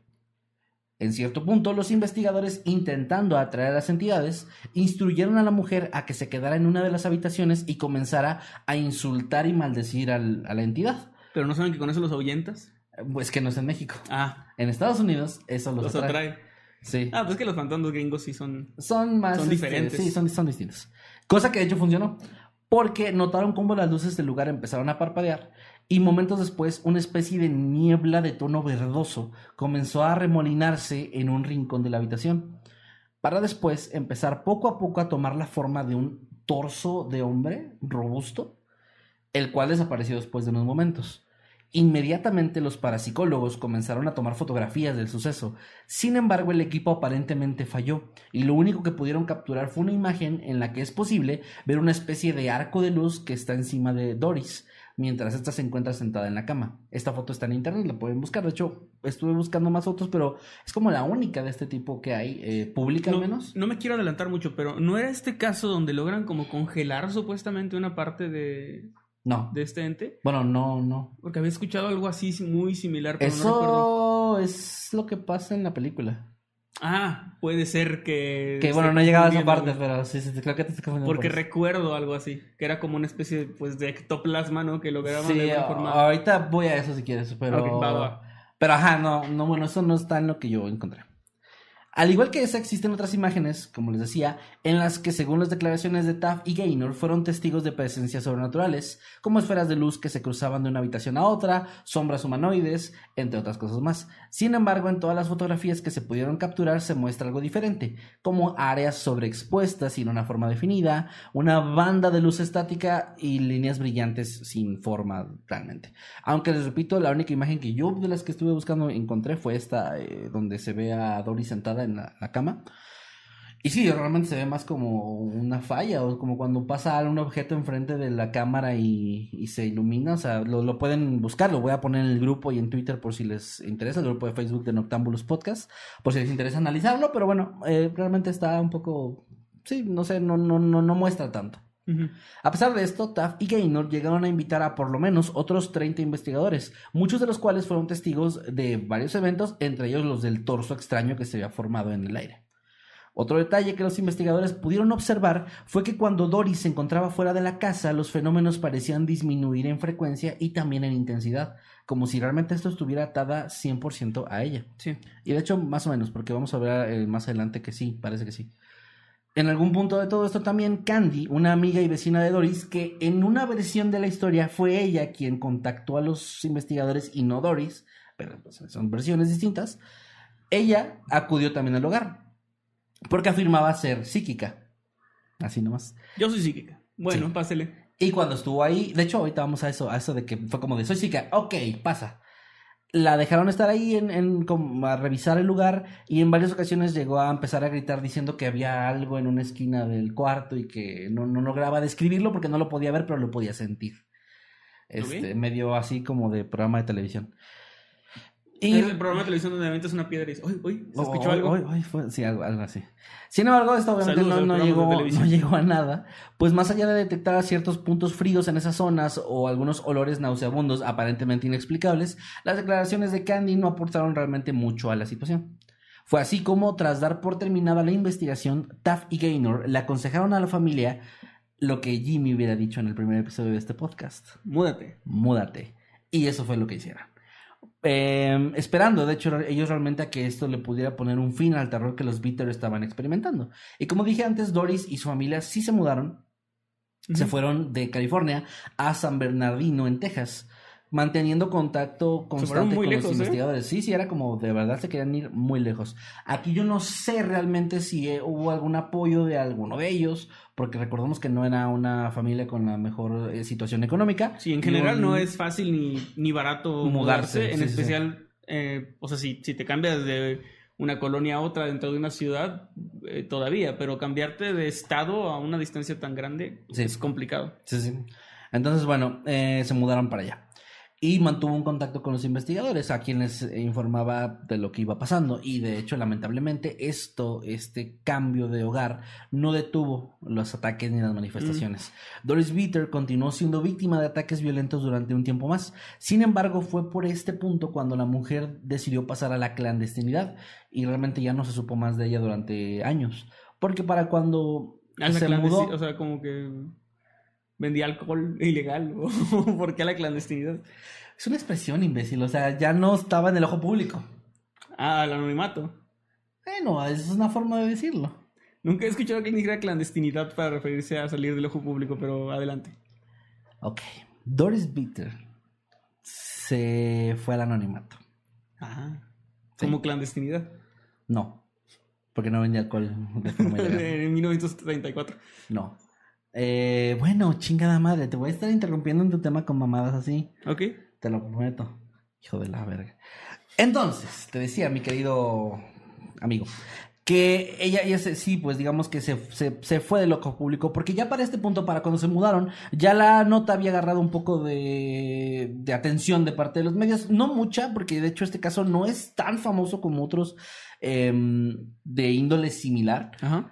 Pero sí lo suficiente para que, bueno, ya la prensa estuviera un tanto, eh, bueno, al tanto más bien, estuvieran, estuvieran al pendiente. Entonces ya cuando se fue, sí, como que de cierta forma ya no tuvo contacto con nadie, ya no quiso decir dónde estaba, ni qué estaba haciendo, ni nada más, ¿ok? Este, ¿te parece bien? Sí, Ok. sí, sí, perfecto. Bueno, muy bien, no se supo nada de ella durante varios años y de hecho en años más recientes sus hijos han hablado sobre lo ocurrido con su madre, asegurando que hasta su muerte en 1995, debido a un paro pulmonar, ella siguió siendo atacada por la misma entidad. O sea, realmente esta mujer no tuvo un descanso. Incluso Murió afirmaron muy joven, ¿no? Tenía 50 y tantos. 30 y algo. Ajá, bueno, para ese punto tenía sí, Ujú. 50 y algo. Eh, ellos incluso afirmaron en estas entrevistas que las agresiones sexuales tampoco se detuvieron, pues afirmó haber estado embarazada del espectro en algún punto. Y tras ir a una revisión médica, estos le dijeron que había tenido un embarazo anembrionado, es decir, un embarazo donde no hay ningún embrión, pero que sí están todos los síntomas presentes. Sí. Lo cual está muy cabrón, porque pues, ya Sí. digo que fue después de esto. Y es así, de forma un tanto anticlimática, que llegamos al final de la historia de Doris, quien aparentemente jamás pudo encontrar la ayuda que necesitaba y no fue capaz de liberarse del mal que la atormentó durante tanto tiempo. Una historia que además de ser espeluznante yo considero también sumamente triste. Sí, claro. Pero no, llegamos al final de la historia de Doris, pero no del caso tal cual. Pues que hay, hay varias cosas que mencionar o que pues poner sobre la mesa. Y es que incluso desde el momento en que se dio a conocer el caso, ya había algo de escepticismo a su alrededor. Inicialmente, debido a la falta de pruebas, más allá de las fotografías, las cuales realmente no mostraban nada de lo que los investigadores afirmaron haber presenciado. Esas fueron tomadas, por cierto, con un par de cámaras, una Polaroid SX70 y una cámara de 35 milímetros, además de una cámara infrarrojo, la cual fue accidentalmente sobreexpuesta por los investigadores, por lo que quedó inutilizable.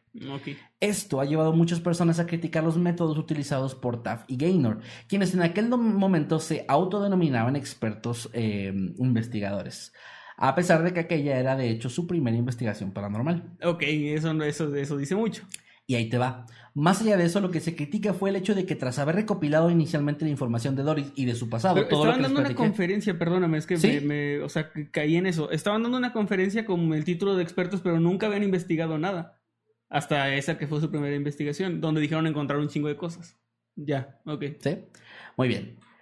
Lo que se criticó mucho también fue, por ejemplo, en esa entrevista inicial, cuando se sacó, eh, bueno, se supo el pasado de Doris, que es lo que les relaté al inicio del caso, ellos lo, lo ideal es que hubieran referido a esta mujer a un profesional de la salud mental, porque era claramente una Claro. persona que tenía adicción a las drogas, adicción eh, o alcoholismo, tenía problemas en su pasado de abusos de, de sus padres, de sus exparejas, etcétera, y no la estaba pasando nada bien. Entonces, antes de decir, ah, huevo, vamos a investigar a tu fantasma, creo que lo ideal hubiera sido enviarla con Que para aclarar, porque luego hay gente que puede decir, ah, o sea que los que ven fantasmas están locos. No, No, no, no. Es simplemente parte de lo que haría un profesional. Por ejemplo, en los exorcismos hay todo un protocolo donde primero se tiene que descartar todo lo humano, es decir, todo lo de enfermedades mentales, que sea mentira, que la persona directamente lo esté inventando. Sí. O sea, todo eso se tiene que descartar. Y una vez que ya se hicieron pruebas y se descartó, ahora sí es como que, bueno, a ver, vamos a hacer entonces todo el lado paranormal, ¿no? Exactamente, es justo, justo un gran ejemplo porque es eso, no, no necesariamente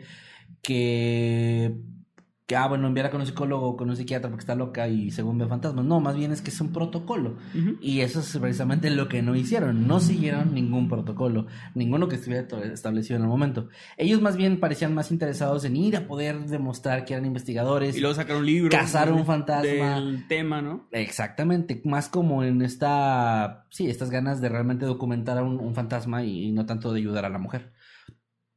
Y de hecho, hablando de ella y de su familia, hay quienes cuestionan las razones por las que Doris acudió con los investigadores paranormales antes de dar aviso a las autoridades, porque en todo ese tiempo donde había ruidos, voces, golpes, manifestaciones, eh, poltergeist, abuso sexual, ella jamás eh, llamó a, a la policía, jamás llamó, ni, ni siquiera fue al hospital a que le revisaran sus heridas.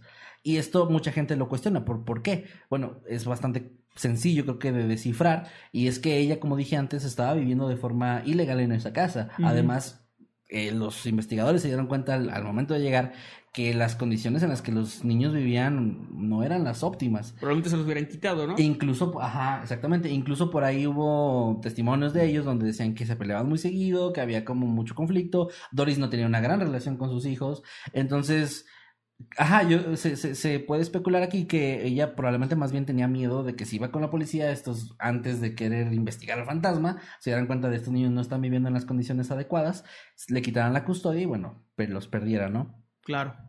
Hoy en día todavía existe un debate sobre si lo que Doris Bitter vivió fue un fenómeno paranormal o simplemente el producto de una mente perturbada, ya que incluso algunos han atribuido este caso a uno de los más claros donde se deja ver el llamado síndrome de las personas embrujadas, una condición en la que algunas personas que son fervientes creyentes de lo paranormal creen que las entidades sobrenaturales son la única explicación y la causa principal de cualquier cosa que les pase o cualquier fenómeno extraño que puedan llegar a vivir. Que ella desde joven estaba muy obsesionada con el tema Exactamente. Del ocultismo y todo esto, ¿no? Que esto, o sea, aquí se puede ir, por eso es un debate, se puede ir por dos variantes, vertientes completamente diferentes. Es a huevo, ella invocó esa entidad desde que era joven, o a huevo esta persona estaba obsesionada desde eso y cualquier cosa que le pasara iba a pensar que eso es, que era algo paranormal. Y ustedes dirán, oye, pero no estás hablando de escuchar cosas nada más, había agresiones, había cosas horribles. Bueno, sí, eso era lo que ella decía, pero no existe ninguna prueba más allá de su testimonio y el de estos dos investigadores expertos que no eran expertos. Entonces, Ni ya- investigadores, creo. ni investigadores. Entonces ya ahí digamos que es la gente que lo ha analizado este caso, gente que es experta en temas psico- de psicología, han mencionado que sí parece como que realmente esto era más un que le llaman en inglés confirmation bias, no recuerdo el nombre en español que es básicamente ¿Sesgo de es- confirmación? Sesgo, ah, gracias, el sesgo de confirmación, básicamente esto de llegaron, le creyeron y, y así lo que ya nos- toda la investigación se basó en probar que... que ella decía la verdad, que porque real, ya ¿no? le creían que decía la verdad, ¿no? Sí. Entonces, ajá, eso, es- eso de cierta forma pues hace que, que los testimonios y los informes hechos por estos dos hombres pues puedan ser considerados como sesgados, exagerados o simplemente pues falsos, ¿no? Como un dato final, que ya Manuel adelantó, bueno, no sin querer lo adelantó, esta película fue la base, digo, perdón, esta película, este caso fue el base para la película El Ente, fue la base para una posición para real. una posición real, sí, sí, eh, pero el exorcista sí, Así. bueno, esta, este caso fue base para una película llamada El Ente del año 1982 Ujú. y también un libro homónimo escrito por Frank de Felita en 1978. En la película, fíjate que qué bueno que sí leí como el resumen de la película, porque si no, no te hubiera sabido contestar eso. Ajá. Según tengo entendido en la película pasan dos cosas. Primero, es una muy fiel, hasta cierto punto, adaptación de los hechos vividos, o bueno, de los... De lo descrito. de lo descrito por Doris. Eh, sí, Está como buena la que- película, ¿eh? Como Miren. que va muy, muy de la mano, aunque agrega una que otra cosa, como por ejemplo eso de que en algún punto de la película logran congelar esta entidad. Y también que el final de la película es pues similar a lo que le pasó a Doris, pero como más dramático, donde ella regresa a la casa y escucha que la, eh, la voz esta, de esta entidad la insulta de una forma muy fea. Y la entender que se va a quedar ahí hasta, hasta que se muera, ¿no? Que pues básicamente es lo que sí pasó. Pero digo, igual no es spoiler, porque ya les spoilé el caso. Pero sí, es una película que tengo entendido tuvo muy buena crítica en su momento y ya revisitándola la gente la ha considerado como una de las mejores de estos temas.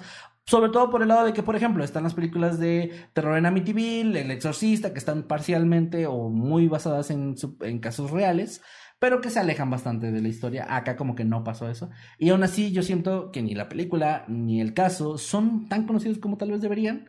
No sé si por Es que el fue tema como muy de- sonado en su momento. Todavía cuando yo era niño recuerdo que era de esas películas que de vez en cuando pasaban y era como... Mm, O sea, mm. como, como sonado. Pero, Yo no la vi, pero luego se fue como disolviendo. o sea, sí, como que, quedó sí. ahí ya, en- o sea, ya no, no, no pasó, digamos, como a esas películas que uno recuerda siempre y que están ahí en la boca de todo el mundo, ¿no? Entonces, con eso doy por cerrado mi caso del día de hoy. Eh, de nuevo, como dije en mis conclusiones, esto queda realmente a, a la opinión de cada persona. No sé tú, Emanuel, qué opines o cuál sea tu teoría de esto. Ya me imagino por dónde va, pero quiero escucharlo.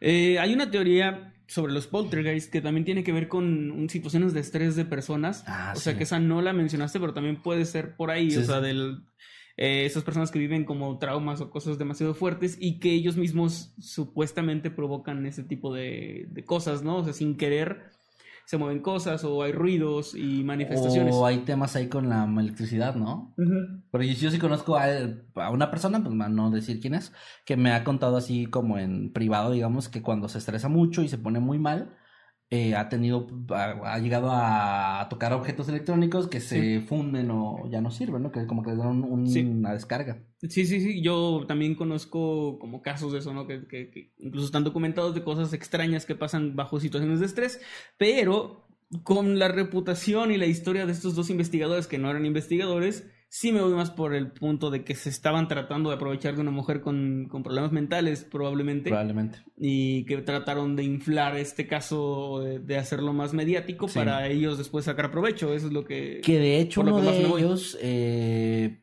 mencionó en entrevistas posteriores que si bien él aseguraba que lo que vivió fue real, no creía la parte del abuso sexual de la entidad, porque dijo que eso ocurrió mucho antes de que ellos fueran a investigar y que no había ninguna prueba, entonces como que eso no lo creía.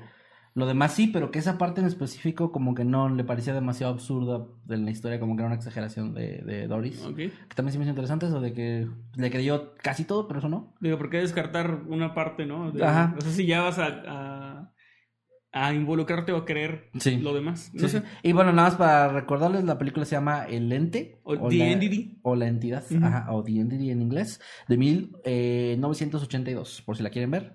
Supongo que debe estar en algún lado disponible o... No sé si está en plataformas. Pues quién pero- sabe, pero ahí búsquenla, que sí tengo entendido, la voy a ver yo también porque no la he visto, pero tengo entendido que es una muy buena película de terror.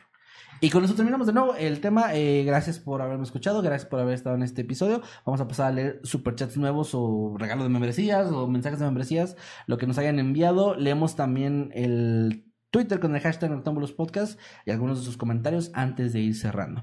Que por cierto, quiero dar un aviso muy breve y antes de que leas el siguiente superchat. Ujú. Y es que amigos, el día de hoy, bueno, eh, técnicamente el día de mañana, pero hoy a la medianoche, en unas horas más, voy a estar en Twitch. Ya, ya les he comentado, ya les hemos comentado que Manuel y yo hacemos directos en Twitch. Y yo estoy celebrando mi primer año en Twitch. Bueno, realmente el primer, el primer año que volví, me volví constante en Twitch. Que ya ¿no? seguiste, sí. Porque ya había hace unos años eh, hecho una cuenta, he hecho un par de transmisiones, pero constantemente este, ya llevo hace un año, o sea, ya con sin parar, digamos. Hoy, Y lo voy hace un año. Sí, güey, Sí. y lo voy a celebrar con un directo muy especial que es un directo de 24 horas en Twitch, 24 horas seguidas transmitiendo sin parar ni un solo momento, lo cual va a estar cabrón. Sí. Pero voy a empezar a la medianoche en, una- en, una- en un par de horas más por A si menos que quieren se vaya la pasarse. luz. Eh, no, no, ni así, güey. O sea, me pongo así de que Telcel, dos horas ilimitadas cada Bueno. dos horas. Sí. Y está transmitiendo en mi celular. No, si me, si me estoy comprometiendo, ¿eh?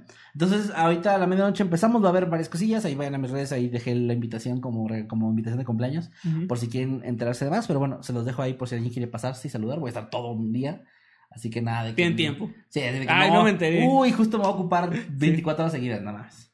Pero ajá, ya. Eh, pues bueno, eh, vayan para allá para Twitch, para ese 24 horas. Y también le mandamos un saludote a Ani Guzmán, que nos deja 65 pesitos. Dice: Hola chicos, ¿me pueden mandar un saludo con voz de narrador? Voz data, espero metan a Baja California en su gira. Quiero conocerlos. Es una de. O sea, es- es una de las posibilidades que están por ahí. Ahorita no podemos asegurar fechas ni nada. Bueno, Pero esperamos que sí. Y pues vamos a mandarle un saludo con voz de narrador a Ani Guzmán. Hola, ¿qué tal? Buenos días, tardes o noches. Los saludos, amigo Nightcrawler. y su amigo Masketman.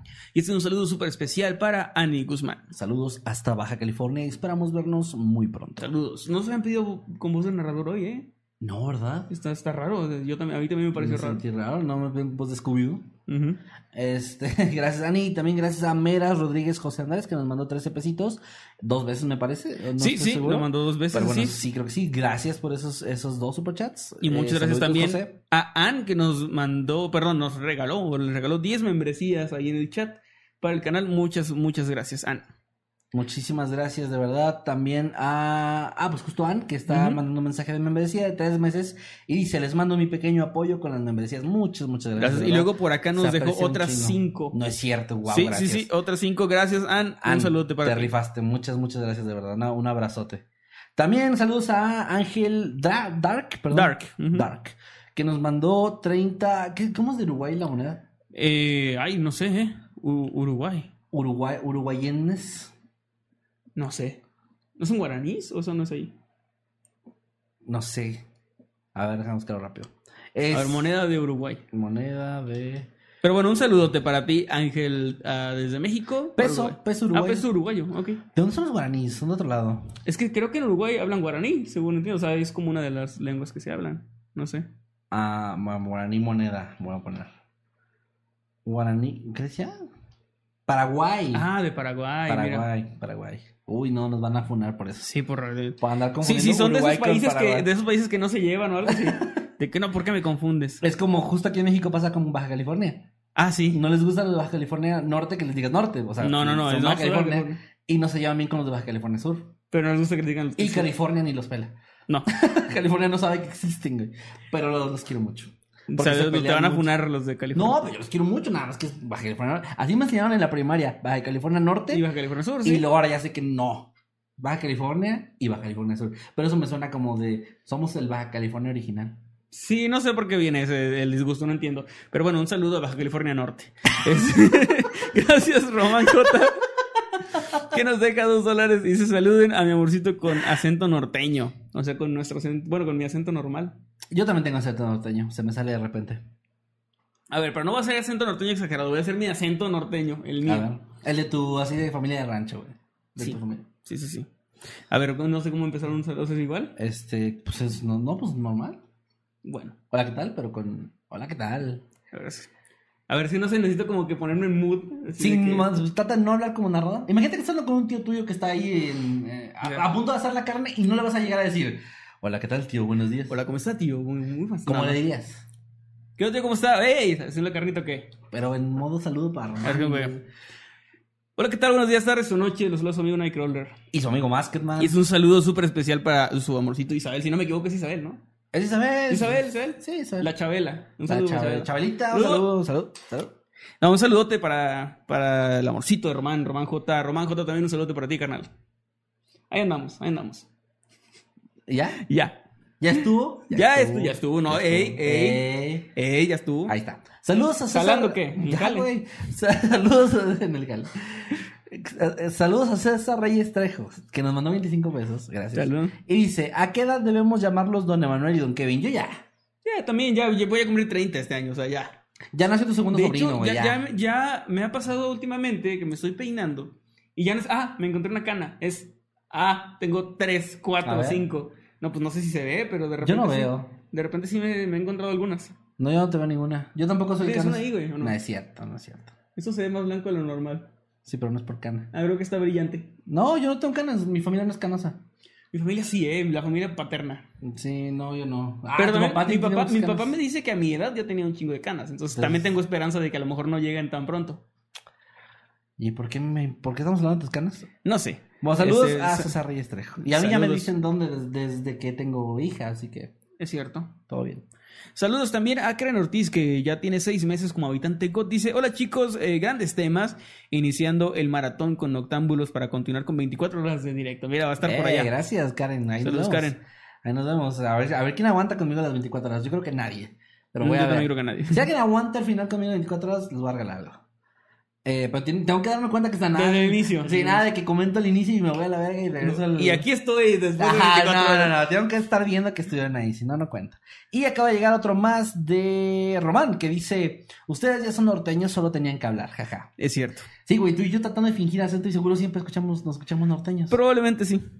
Aunque también nos han llegado a decir que no se lo notan mucho nada. Es que también yo, mi familia tal cual no es de allá, entonces creo que nunca tuve el acento tan marcado como yo tengo amigos de Matamoros que... Sí. Meme Parreño tiene acento más norteño que Meme yo, güey. súper, saludos a Meme, pero Meme sí es muy... no, Meme sí déjate de mamadas, güey. algo así, sí. madre". Y, y yo Ese no vato, ese ese vato, vato. güey, como ese vato, tu pendejo. Eh, ¿les cuento un chiste qué? Eh, Sí, ese es meme para sí. salud, meme para yo. Pero Sí. tengo amigos que son como más acento norteño. o Sí, sea, güey, así yo también siempre sentí que yo no tenía acento allá. Mi papá nació en Veracruz, pero tampoco se crió ahí y luego estuvo ¿Tu papá mudándose. es Don Cangrejo? Eh, sí. Y mi mamá es de Ciudad Mante, Tamaulipas, donde también tienen un acento norteño, pero diferente. No tan, ajá. Entonces sí, creo que no, no heredé tanto ese, ese acento, pero, pero sí conozco gente con acento más marcado. Eh, Kat M. Ch- Creo que así se pronuncia. Ya lleva dos meses como habitante God. Dice, hola chicos, podrían enviarle un saludo a mi abuelita, Luisa, con voz de narrador. Ay, Cumpleaños esta próxima semana. ¿Qué pasó? Dijimos puras pendejadas hoy, güey. Se me olvida que nos ven abuelitas, Saludos. familias. eh, vamos a mandarle un saludo y a resarcir nuestra, nuestra culpa. Ajá. Hola, ¿qué tal? Buenos días, tardes o noches. Los saludos, amigo Nightcrawler. Y su amigo Masketman. Y este es un saludo muy especial para Luisa. Y pues un saludote, gracias por vernos, por estar aquí. Un abrazo y que esté de lo mejor. Y una disculpa, doña Luisa, por lo que dijimos. Perdón. Mi yo no sé si, si mi abuelita viera mi, mis programas, si se sentiría orgullosa o no. Mm, no sé. Yo de, no sé. Mi abuelita, yo creo que sí, porque le gustaban mucho las historias de terror, pero no Ah. le gustaría que yo diga groserías. Sí, que le hables de tú a la gente. Que yo hable de toda la gente mayor. A la gente mayor. ¿Sí te iba a regañar por eso? No, no, no, es que no, porque nunca le hablé de toda la gente mayor. A ella sí, ¿no? A ella le hablaba de usted. Por eso. Ah, no, dijiste nunca le hablaba de tú. Pero, ah, sí, a tus tíos también le dices usted, ¿verdad? A mis tíos. De hecho, yo solo le hablo de todo a mis papás. Lo que creo que también a veces has visto. Hay gente que le habla de usted a sus papás. Yo no. A mí se me hace muy raro. Porque Yo le se me hablo hace de como, tú. como que si le dices usted a tus papás, hay una lejanía bien rara ahí. No sé, yo siempre les dije tú, pero tampoco no recuerdo yo que me exigieran nunca así de le tienes que hablar. Pero yo, como por respeto, siempre le hablé de usted a mis abuelos y a mis Yo tíos. no, güey, a mi abuelita, a mis abuelitas que están vivas todavía, les hablo de tú así bien igualado. No, yo sí siempre era de ¿Qué ¿cómo, pedo, está, ¿cómo está, abuela? abuelita? Ajá. ¿Qué pedo, abuela? ¿Cómo estás? Así. Unas cervezas o qué. Una chela, a así. Sí, Sí. güey. Ellos, ellos me dicen así. Culo. Eh, güey, abuela, Bueno. ya no estamos en esa época donde No, puedes- ya no puedes decir Vale, eso. verga, vale, verga. Pues. No voy a decir cuál abuela para que no me la funen. Ah, bueno. Pero es la mamá y mi papá. Este. no, no es cierto. Los abuelitos son un amor y no son así para nada. Estoy jugando. Eh, Ojeda RG. No mames. Lleva tres meses Me como funar. pro. Dice el Nightcrawler viendo el vaso de Kevin. Tirable. No, no es tirable. No, bueno. También, eh, mira, ya no, no, no, ese vaso lo, se va a quedar ahí para siempre. Yo no lo voy a quitar. Bueno, No lo voy a quitar. Perfecto, pues no lo quites. Ah, dice por acá, mira, nos mandaron un superchat nuevo de Mew Harley. ¿Lo quieres leer o lo yo? Eh, sí, muchas gracias, mi Harley. Nos deja 125 pesotes. Ay, gracias. Me va a dar algo. Gracias. Dice, hola, geniales temas. Una duda, ¿todavía existe el cómic físico para comprar en línea? Ando No. leyendo el libro, está muy interesante y me dieron ganas de tener el cómic también. Gracias, Mew. Eh, Gracias. No, fíjate Actualmente que por el no, momento ¿eh? no. Estamos así, a ver, en su momento les dijimos, denos tiempo y va a estar en venta internacional el libro. Así estamos ahorita. Denos chance y vamos a buscar la forma de que el cómic también Sí. se pueda vender ya. Con, con el cómic es un poco más difícil porque ahí sí nos tiramos independientes, independientes 100%, totalmente, 100%. sin el apoyo de una editorial, que es como lo, lo hicimos ahora. Sí. Eh, así que es un poco más complicado porque no tenemos como esos contactos, ¿no? Y como nuestra editorial es literaria, o sea, de libros y no maneja cómics, pues también es un poco Sí. complicado. Pero estamos buscando la forma. Ahora, por lo pronto, lo que sí vamos a tener es que en la gira que vamos a hacer por México, perdón, en varias ciudades, vamos a tratar de llevar cómics. Sí. Por ahí nos preguntaron ahora en Ciudad de México, ¿por qué no trajeron? Y es que en Ciudad de México era la presentación del libro, o sea, ahí era tal cual presentarlo por primera vez. No queríamos opacar nada del libro. Sí, no que todo fuera libro, no íbamos no, nada no más. llevamos nada más que el puro libro, entonces ahora sí vamos a empezar a llevar ya cositas, entre ellas pues el cómic para que pues si alguien de Guadalajara, de Toluca, Puebla, Monterrey, que son lugares confirmados ahorita, no lo tienen aún, pues no lo podamos tener ahí. Pero si no, denos chance y vamos a seguir trabajando en eso. Se los prometemos que sí. Y pues nada, este. ¿qué te Pues vamos Sí. a leer algunos Ah, comentarios de aquí, algunos tweets. Sí, sí. A ver. Eh, saludos desde Matamoros, Tamaulipas, dice Charlie eh, Freddy. Un Saludos, saludo hasta Charlie. mi tierra y como la extraño. Este, eh, sí, saludos. Todo el chat en verde, dicen por aquí, ya, ya la mayoría son, son miembros. Saludos desde tu, desde tu closet, dicen por aquí. Ah, caray. Aquí está, aquí está, un Hola. saludote. Saludos, Meli. Este, saludos también a Green Dark, que es lo que se lo del closet dice. Eh, revisen bajo la cama, pero tú, tú no tienes cama aquí. No, de hecho mis camas están a ras de suelo. Pues a lo mejor debajo. no, creo. Tal vez pusieron un cadáver debajo del suelo, es lo que quieren que encuentres. Está como Don es el Ramón. fantasma, así que quiere que le encuentres Está su cuerpo. como Don Ramón, güey. Abajo de mi cama. Así todo aplastadillo. Todo aplastado, sí, sí. Mira, voy a leer un tweet por acá de Perlita de Contreras que dice: Saludos chicos, les comento que una de sus historias que más amo es el fin de los tiempos. Gracias. Gracias. Y más porque me pasó algo similar, lo cual espero pronto contarles. A chinga, pero historia se acaba el mundo. Bajo, bajo Dios. Bajo Dios y se convirtió en un guerrero y bueno, no voy a A lo- spoilear. no sé, bueno, a lo mejor se refiere a. Ah, estoy bromeando, obviamente sí puede quedar elementos. Lo del Sí. ángel, tal vez, de haber Eh, visto un sí. ángel. Bueno, no voy a spoilear, vayan a ver la historia, pero. Aunque no cuenten historias largas de los miembros. Fíjate que eso es un buen. eh, eso lo hemos platicado. De que hay gente que tiene historias muy largas y Sí. no estaría mal algún día dedicarle como algo de eso. Pero bueno, sí, gracias, Perlita, gracias por el comentario y, y con mucho gusto vamos a activar, por cierto, un correo próximamente para que nos manden sus relatos más allá de las publicaciones que ya hacemos, por si les interesa. Adentro del colchón, dicen acá. Ah, Es que es dentro del colchón. Pues, o sea, que sí ha pasado, güey, sí ha pasado. sí ha pasado, está cabrón. Eh, saludos a Nani, que nos manda por acá, dice mi frapo acompañándome mientras los vemos y está su gatito viéndonos. Ay, qué bonito. Está muy atento, güey, qué bonito, qué bonito. Por acá Ángel Dark nos dice que quiere ser miembro. Ahí está el botoncito de membresía abajito. Este, para los que se quieran unir. Y, y si no, pues tampoco no, no pasa nada. ¿Qué pasó? Es, es un tweet. Es un tweet de Miss Lara que dice hashtag Nectomo los podcasts. Hola, hola, les vengo a quemar los ojos por décima segunda vez con mi, un dibujo de mi estilo que Qué uso para bonito. tonterías. Emanuel saludando a sus amigos. Y está cough cough, voz grave. Hola, ¿qué tal mi estimado compañero? a ver, ¿cómo sería? Hola, ¿qué tal, mi estimado compañero? Así eres tú en tu día a día. Sí, ese soy yo. Sí, ese es Emanuel. Ya le di retweet para que lo, para que lo vean. Eh, también por acá, Zetamani dice, regresando a casa después de la presentación del libro. Ah, esto fue la semana pasada, qué verga. Bueno, saludos. ¿Por qué me apareció tweet en recientes? ¿Qué pedo? Mm, qué raro. Bueno, Aristóteles dice, como dicen que no les pidieron saludos con voz de narrador, yo se los pido, pero que amable como Scooby-Doo. No, ya. No, no, no, No, no, no. no, Esa, es una excusa. Miren qué bueno soy con ustedes. Sí, sí, sí, no, Hablen no, como perro. ya, baila puto. No, no, no. También gracias por acá a Cosas Subnormales, que ya subió su puta madre, ya subió los memes sin contexto. Ay, ya lo vi, ya vi, uno está fuerte. Están fuertes, ajá. Gracias a Leonardo Corachi, eh, gracias, eh, que lo vimos por ahí en, en la presentación del libro, es de los personajes que estaban Ah, ahí. verdad, Gracias. hola, Leonardo. Y nos dice, hablando de la presentación del libro, le dicen al morro de, de chinos de la editorial que si se casa conmigo me No, enamoré. Órale. No mames, eh, creo que tiene novia. Sí, sí, sí, sí. Creo que tiene pareja, pero. Pero mira, mira nomás. Eh, le voy a decir, le voy a decir, eh. Eh, lo bueno, ahorita que nos mande captura meme, le voy a decir, sí. Eh, mira. Ya nomás. Pues mira, nomás ya se enamoraron de, de bueno, no sé si es un nombre. No sé. No, sé si él quiere que digamos un nombre. No, Bueno, no sé. de, del chico de editorial, del, del Reverberante. Que sigan a Reverberante en sus redes sociales. Llegan a Reverberante, por favor. También le damos la bienvenida a Tania, Tania Love 4, si no lo leo mal, que se acaba de unir como habitante pro. Muchas gracias. Ay, es un... A otro dibujo, pero no alcanza a leer nada. Ah, ya es lo del taxista viendo a la morra llena de sangre con la maleta. Ah, se me olvidó decir eso, pero se cambió de ropa. O sea, cuando fue a comprar las cosas y luego fue a su casa y eso primero se cambió de ropa. Era un, un detallito que se me fue. ok. Pa- Porque por eso no estaba llena de sangre.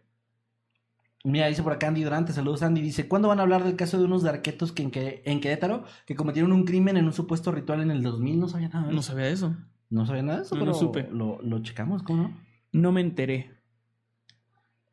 El celular de la morra cuando lo revisó la chota, dice Leonardo, y es el meme de Jeremy, dice Jenny, mamá, solo tengo cuatro amigos y uno de ellos es mamá. bueno, ella ni eso. de Phineas y Ferb, no. Ella, ella ni eso. No, ni eso, güey. Eh, bueno, pues, va, déjame, voy dándole el Twitter. Gracias por acá también a Audien, que nos mandó una fotito de que estaba cenando ramen mientras nos, nos veía, gracias. Y también Clau, que nos mandó una foto de ella con Giorgio, su perrito. Que Ay, qué también nos- también, qué hermoso que nos vean con sus mascotas. Sí, nos, nos han dado también de. O sea, últimamente, así de que están con su gatito y así. ¿Hasta con un bebé? ¿De que un bebé no Ah, es cierto, viendo? sí, un bebé no también. Bueno, pues, ¿qué te parece si...? No, espérate, mi Lara mandó otro dibujito bien hermoso acá viéndonos. Ay, Le dando todo lo que veo de dibujitos. Gracias, gracias, gracias. Gracias a toda la gente que nos acompañó esta noche, gracias a los que enviaron sus superchats, a los que nos, nos mandaron saluditos por ahí por el chat también, a los que enviaron sus tweets con el hashtag Noctámbulos Podcast.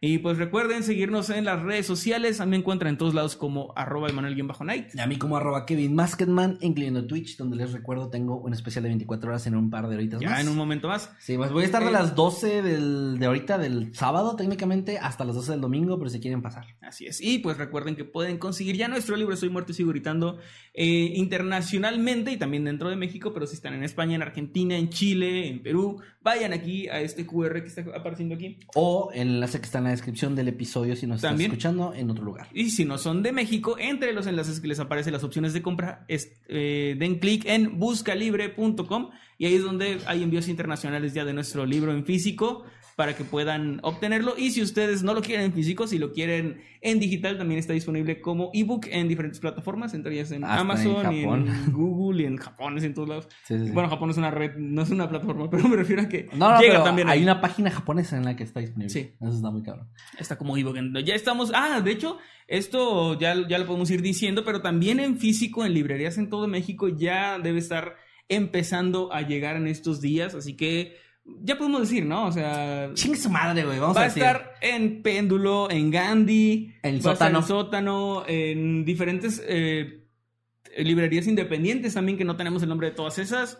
Va a estar en Péndulo también. Va a estar eh, básicamente Sí, las librerías grandes de cadena en todo México. Sí, Eh, sí. Si hay un Gandhi por donde ustedes viven, si hay un, un, este, una librería sótano, péndulo, todas estas. Hay, hay otra que se me está pasando de los grandes. Pero bueno, si es- hay una en su ciudad, seguro va a estar ahí nuestro libro, así que pueden darse la vuelta si, si prefieren eso, en lugar de pedirlo por paquetería, lo pueden ir a buscar en las librerías.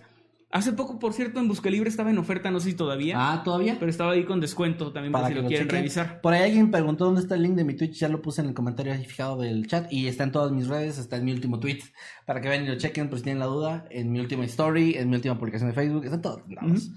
Este, incluso creo que está en los videos. O sea, en los videos del canal. En la descripción ahí viene Sí. por si bien. Y pues sí, ahí compran el libro, compran nuestra mercancía, negropasión.com, envíos internacionales a toda Todo el mundo, Latinoamérica, a todo el mundo, básicamente. Este, no sé si por una isla así de la Antártida, pero pues No, de igual sí. En Buscalibre hay una isla. Por eso lo dije, por eso lo dije. En Buscalibre hay un- envíos, al parecer, a una isla que googleamos y donde no vive nadie. Pero si, tú Pero estás- si, por, si por azares del destino estás en esa isla, no me acuerdo cómo se llama, en Groenlandia, No sé. igual y puedes pedir tu libro también ahí. En busca libre. Pues bueno, ya nada. Gracias. Eh, acaba de llegar, perdón, de, No, Marvin. Quevedo, de Marvin Quevedo llegó un superchat de 5 dólares, gracias. Dice, un abrazo, gracias por todo el gran trabajo que hacen. Muchas Ah, gracias, a ti, gracias. Marvin. Gracias, Y Marvin. ahora sí, nos despedimos. Recuerden que cada viernes eh, a las 8 es Noche de Noctámbulos. Nos vemos la próxima semana para más temas interesantes, más cosas extrañas y más promoción de Estoy Muerto y Sigo Gritando. Nos vemos la próxima semana. Que estén muy bien. Adiós. Adiós. No, va a tardar un chingo en quitar esto, ayuda. Ay, tengo un chingo de hambre. Ven y cómeme los huevos. A ver.